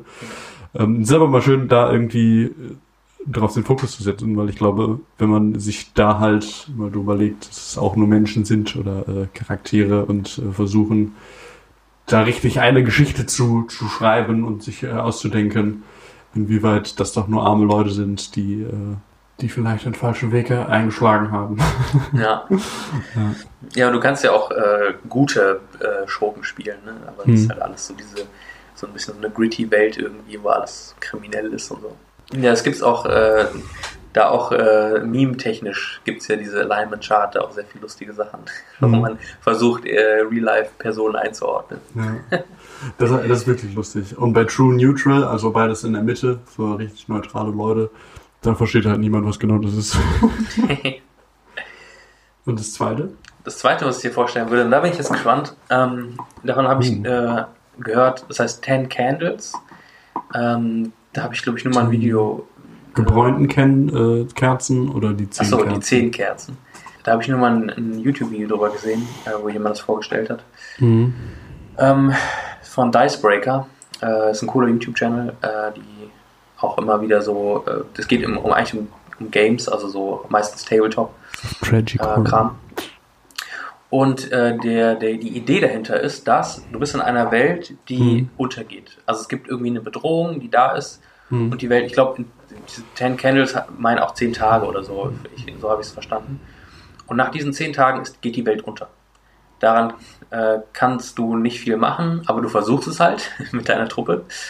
Und eigentlich ist klar, dass ähm, du am Ende stirbst. Also du und dein Team, ihr stirbt. Das heißt, ihr könnt es einmal spielen und dann sind, ist dein Charakter vorbei. Und genau, und parallel hast du nämlich auf dem Tisch die Mhm. zehn Kerzen vor dir stehen und irgendwie so eine Schale, wo du manchmal irgendwas drin verbrennen musst oder so. Und jedes Mal, wenn irgendwie ein Tag vorbei ist oder wenn eine gewisse Zeit Mhm. vorüber ist, dann wird eine Kerze ausgemacht. Und du siehst quasi visuell auf dem Tisch, wie so das Ende näher kommt. So. Mhm. Und ich auch finde, immer ein bisschen dunkler. ja, oh ja. Und ich finde die Idee auf der einen Seite cool, weil du kannst es in jedes Setting einbauen, quasi, eigentlich. Dann eben, dass du diese visuelle Komponente hast mit diesen zehn Kerzen und dass du anders wahrscheinlich mit deinem Charakter umgehst, wenn du weißt, dass er stirbt. Also so, so wie wenn du sagst, so, ey, morgen geht die Welt unter, was machst du? so, da, da bist du vielleicht, da überlegst du dir nicht zweimal, ob du vielleicht in die Bresche springst, sondern da machst du es einfach. Klass, äh, klassische Simpson-Szene. Stell dir doch einfach vor, es ist dein letzter Tag, Homer. Schnitt. Homer sitzt äh, mit, mit der offenen Fahrradtür am, äh, am Straßenrand. Wieso, Gott, wieso? ja, ja das, also die, die Beschreibung ist auch eigentlich echt schön. It is a game about being pushed to the brink of madness and despair, reaching, uh, searching for hope in a hopeless world and trying to do something meaningf- meaningful with your, with your final few hours left. Ja. Das stimmt. Also es hört sich, es hört sich richtig, richtig interessant an. It's bleak, terrifying and one of my favorite games ever written. Oh wow. Ich weiß doch genau gar nicht, was eigentlich diese Bedrohung ist oder ob das überhaupt relevant ist, was diese Bedrohung ist. Aber, Mhm. Mhm. ähm, da, aber ich fand das die Idee, das als, als Setting, also als Regelwerk so zu haben, fand ich voll cool. Das, ist, das hört sich auf jeden Fall richtig interessant an. The antagonists of the game also change, leaving you to fight nightmares in one session, only to find uh, to fight sentient shadows, bloodthirsty clowns, or the gods, gods, gods uh, themselves in the next. Every session of Ten Candles is unique and will present an entirely new, tragic story for you to tell. Ah, okay, interessant, das wusste ich ja nicht. Genau, und ich glaube, da kannst du ja auch nur ein Buch kaufen, das wahrscheinlich auch nicht so teuer ist. Mhm.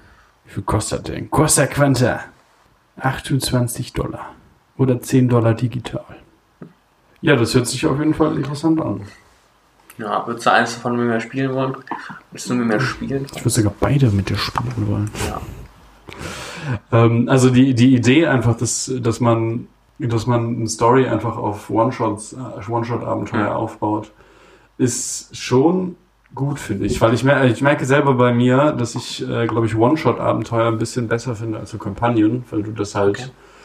Ähm, so Kampagnen äh, basiert halt darauf, dass viele Leute über einen langen Zeitraum Bock darauf haben und das dann Ja. auch immer machen. Ein One-Shot-Abenteuer ist, okay, du guckst halt, wie viele Leute du an einem Abend vorbei äh, zusammenbekommst, die spielen das Ja. dann und dann ist gut. Und mehr braucht man nicht. Und we- wenn, wenn du allgemein das schon so aufbaust, dass du halt eh, dass eh am Ende zu Ende ist und dann halt auch irgendwie. Also die Idee hinter, hinter den äh, Candles finde ich halt grandios. Alles wird dunkler und du versuchst eigentlich nur Hoffnung in einer, einer hoffnungslosen Welt zu finden. Und äh, was macht man, wenn man ganz am Ende ist? Oder äh, wenn man äh, dem Tod ins Auge sehen muss, auch nur fiktiv, ähm, ist interessant. Ja, das ist auch, das hat auch nochmal so gefühlt, also so, ich weiß ja nicht, wie sich das da anfühlt, das zu spielen, aber es Mhm. hört sich so existenziell an irgendwie immer. Mhm. Äh, Da kannst du auch wahrscheinlich mal so Leute einladen, die noch nie Pen and Paper gespielt haben Ja. und einfach sagen so, ey, wir machen jetzt eine besondere Gemeinschaftserfahrung irgendwie. Ähm, Wolltest du eigentlich schon jemals über den Tod nachdenken? ich dachte, wir trinken nur Bier. Bier und das Ende der Welt. Ja, das war alles, was ich mitgebracht habe.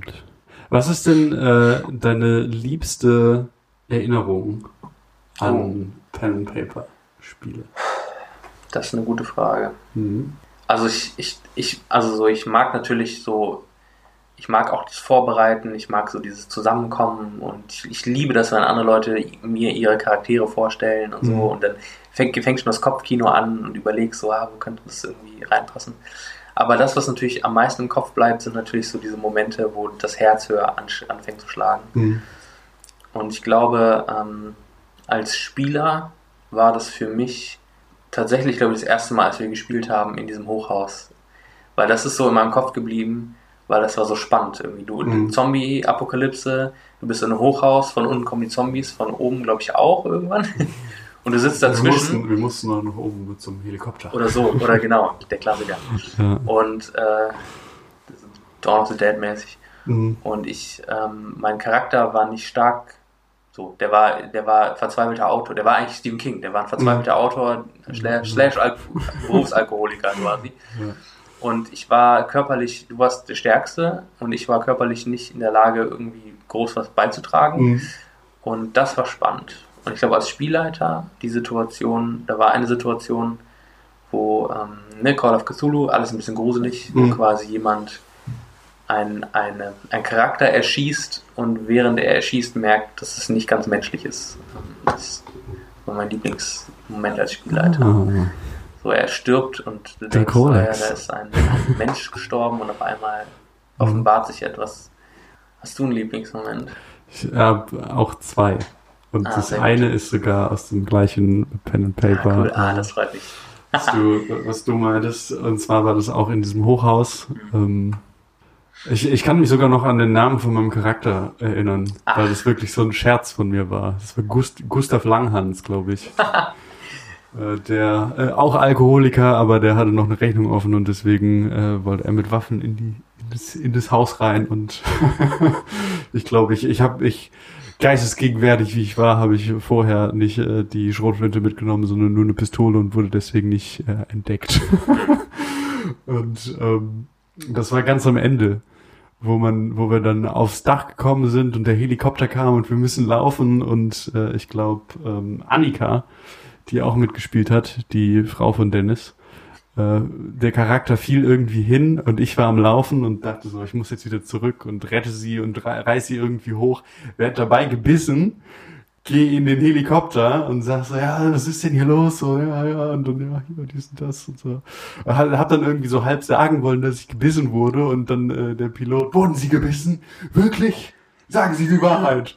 Und eigentlich, wenn man, wenn man so, so Zombie-Filme guckt, dann denkt man sich immer, Alter, Digga, warum sagst du das denn nicht? Und Ja. in der Situation, mein eigener Charakter wird gerade gebissen und denkt sich, oh mein Gott, ich sterbe und ich, nein, ich wurde nicht gebissen und ziehe irgendwie den, ziehe zieh irgendwie den Ärmel nach oben und dachte mir nur so, oh mein Gott, was passiert jetzt? Ja,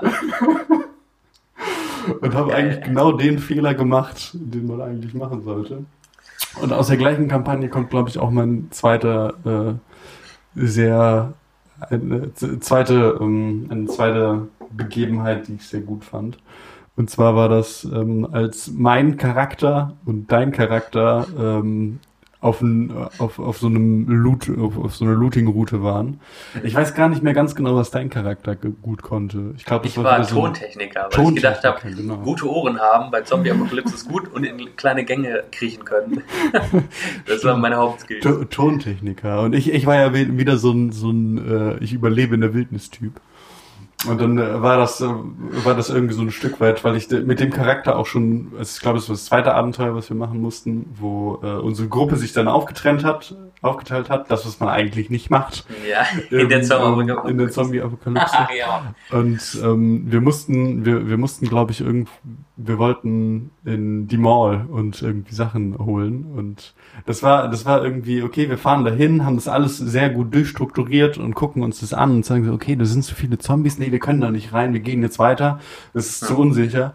Und finden dann noch irgendwie in der dunklen Küche irgendwie eine Schrotflinte und so, die, die du dann kriegst. Und dann war das irgendwie so, vor, äh, eher, eher gemerkt, gemerkt, was mein Charakter so macht. So der, der eigentlich immer Mhm. Ahnung hat von dem, was er macht und hat eigentlich diesen Tontechniker, den er gar nicht so wirklich versteht, warum er überlebt hat, Ja, mehr oder weniger. ja. Und ähm, und merkt so, okay, auf einmal kommt man sehr schnell, sehr gut äh, zu einer Lösung und alle, alle arbeiten zusammen und äh, so Ja. zu merken, in dem Charakter ändert sich was in der, in der Sicht auf, äh, auf, auf deinen Charakter. Hm, ja. Das war irgendwie cool, irgendwie zu merken und dann es so ein bisschen Cool, abstrakter.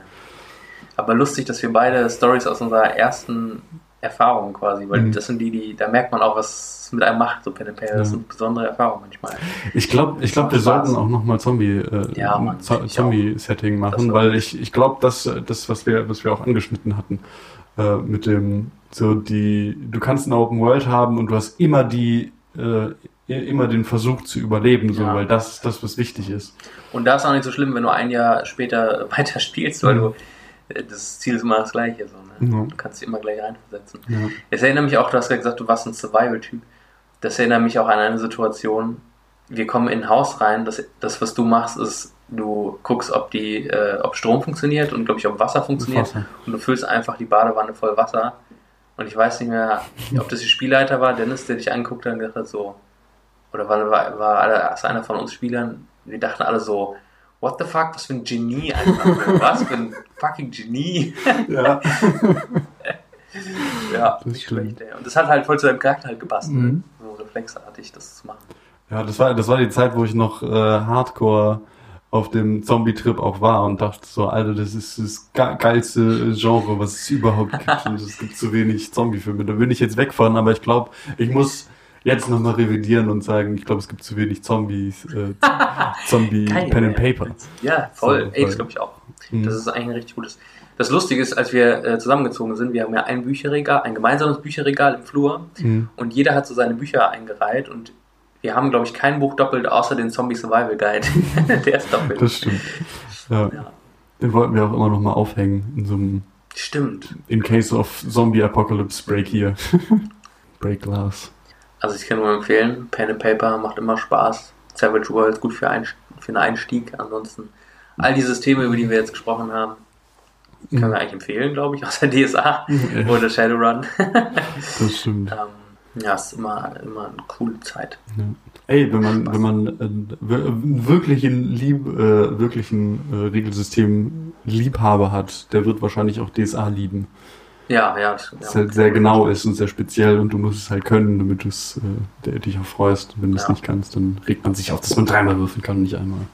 Ja, es gibt ja so ein bisschen so zwei Typen, würde ich fast sagen, so an Spielenden. So die einen, Mhm. die sind eher so die, die Rollenspieler, die haben Bock auf das Impro-Theater und dann gibt es die Regel Leute, die haben eben Bock, Mhm. das kennst du ja auch, Leute, die irgendwie Spiele spielen mit Zahlen auf Karten oder so, was mich tierisch langweilt, aber die da irgendwie ein Interesse dran haben Ja, und zu gucken, dass alle Spaß haben. Das stimmt. geil. Das äh, ist, ist sogar in Dungeons and Dragons gibt es äh, auch eine bestimmte Art von Spielern, die auch nicht bei, bei den Rollenspielern nicht so äh, gut äh, äh, n- nicht so gut im Standing sind. Das sind die Min-Maxer. Die versuchen halt den besten Charakter zu Ah, okay. bekommen. Also die spielen dieses Spiel halt einfach nur äh, rein objektiv sehr gut. Die Ja. versuchen halt, okay, du, du machst den Kämpfer und du machst dann den Kämpfer auf Stärke und das ist das Wichtigste und dann äh, danach kommt der Rest so und eigentlich wird.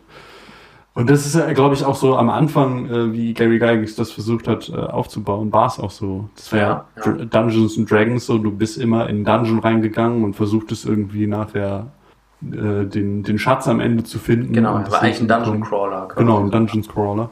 Und ähm, das, hat, das hat bestimmt auch was. Ja, glaube ich auch. Ja. Aber mit Rollenspiel ist es noch geiler. Mhm, das stimmt. Viel Spaß beim Spielen, gerade jetzt Ja. in der Winterzeit, wenn ihr Bock habt. Ja. Wenn ihr in der Nähe von Hamburg seid, meldet euch. Vielleicht spielen wir mal ein Röntchen. Ich, ich hoffe, äh, jetzt hat man die Lust in euch geweckt. Ich habe gerade noch, fällt mir gerade ein, wir haben ja eigentlich nie irgendwie News oder so in dem Podcast, weil Mhm. wir, weil News ist immer anstrengend, du musst immer up to date sein und so. Und äh, manchmal ist man ja nicht immer aktuell. Ich Mhm. habe aber eine News, weil wir gerade von Zombie ganz viel geredet haben. Oh boy. Äh, eine Zombie-News. Und zwar, Die 35. Staffel von Walking Dead kommt raus. Nein, das wäre kein News. Pass auf. Aber manchmal würdest du sagen, hä, aber ich sag, also so, äh, W.S. Anderson macht einen, der, der die Resident Evil Filme gemacht hat, Mhm.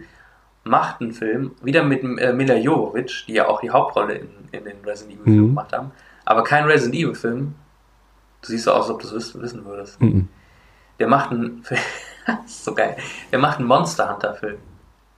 Lol. Also so ich glaub, japanisches Rollenspielen, oder nicht Rollenspiel, also Es ist ein Rollenspiel. Ja, okay, es ist ein Japan Rollenspiel. äh, Japaner-RPG. JRPG. fand ich super funny irgendwie. Ja. So, okay, der hat jetzt irgendwie. Resident Evil kaputt gemacht und Mhm. macht der. Jetzt und das ist für mich ein logischer Schritt zu sagen, Mhm. So Michael Bay-Style irgendwie, so wir machen jetzt Monster Hunter. Es hat keine Story, aber es gibt riesige Monster. Ja. Geil. ja, ey, riesige Monster kann man auch gut machen. Ich fand den ersten Pacific Rim, gut, ich bin auch ohne, ohne irgendeine Vorstellung davon reingegangen. Es war das grandioseste, was ich, glaube ich, seit Jahren gesehen habe. Von Guillermo del Toro. Weil ich halt wirklich gedacht habe, so, okay, es sind halt riesige Monster gegen riesige Roboter. Ja, wie Transformers und Monster. Ja. guck's mir halt an. Und dann war es halt irgendwie so nichts erwartet und doch was erreicht. Ja. do, doch was bekommen. Dann, äh, es war, war schon verrückt. Aber da merkst du auch den Qualitätsunterschied.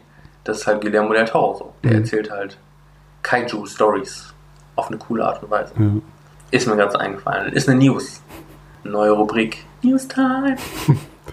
Das stimmt. Ja, verrückt. Ich glaube, ich habe Monster Hunter mal angefangen auf der PSP zu spielen. Was eine PSP? Natürlich hatte ich eine PSP. Ja, ich Ach gut, stimmt. PSP, PS Vita ist, glaube ich, das hat ja niemand das gehabt. ist, ja, das ist Stimmt. PSP hatten, PSP hatten Leute. PSP hatten Leute. Ja, weiß ich noch, da war ich irgendwo mal in, äh, in Obertauern. Da habe ich innerhalb von einer Woche, glaube ich, 10.000 Punkte erspielt. Und seitdem, äh, ich habe ich hab letztens nochmal, letztens, also irgendwann danach mal geguckt, wie viele Punkte ich insgesamt hatte. Und es waren irgendwie so 19.000. Ah, okay. Innerhalb von einer Woche mehr als die Hälfte der Punkte erspielt. Und äh, hätte es lieber nicht gemacht jetzt im Nachhinein. Okay. Aber ich war jung und brauchte das Geld. Brauchen die Punkte. Mhm. Ja, es hat mich nicht so, war mir zu wenig Story. so, Franz. Ja. Dann So, lass mal eine Runde spielen, ne? Lass mal eine Runde spielen. Und auf Anrufe warten, dass Leute mitspielen wollen. Ja, das wäre cool. Schreibt in die Kommis, DM, Insta. Tschüssi. Ciao.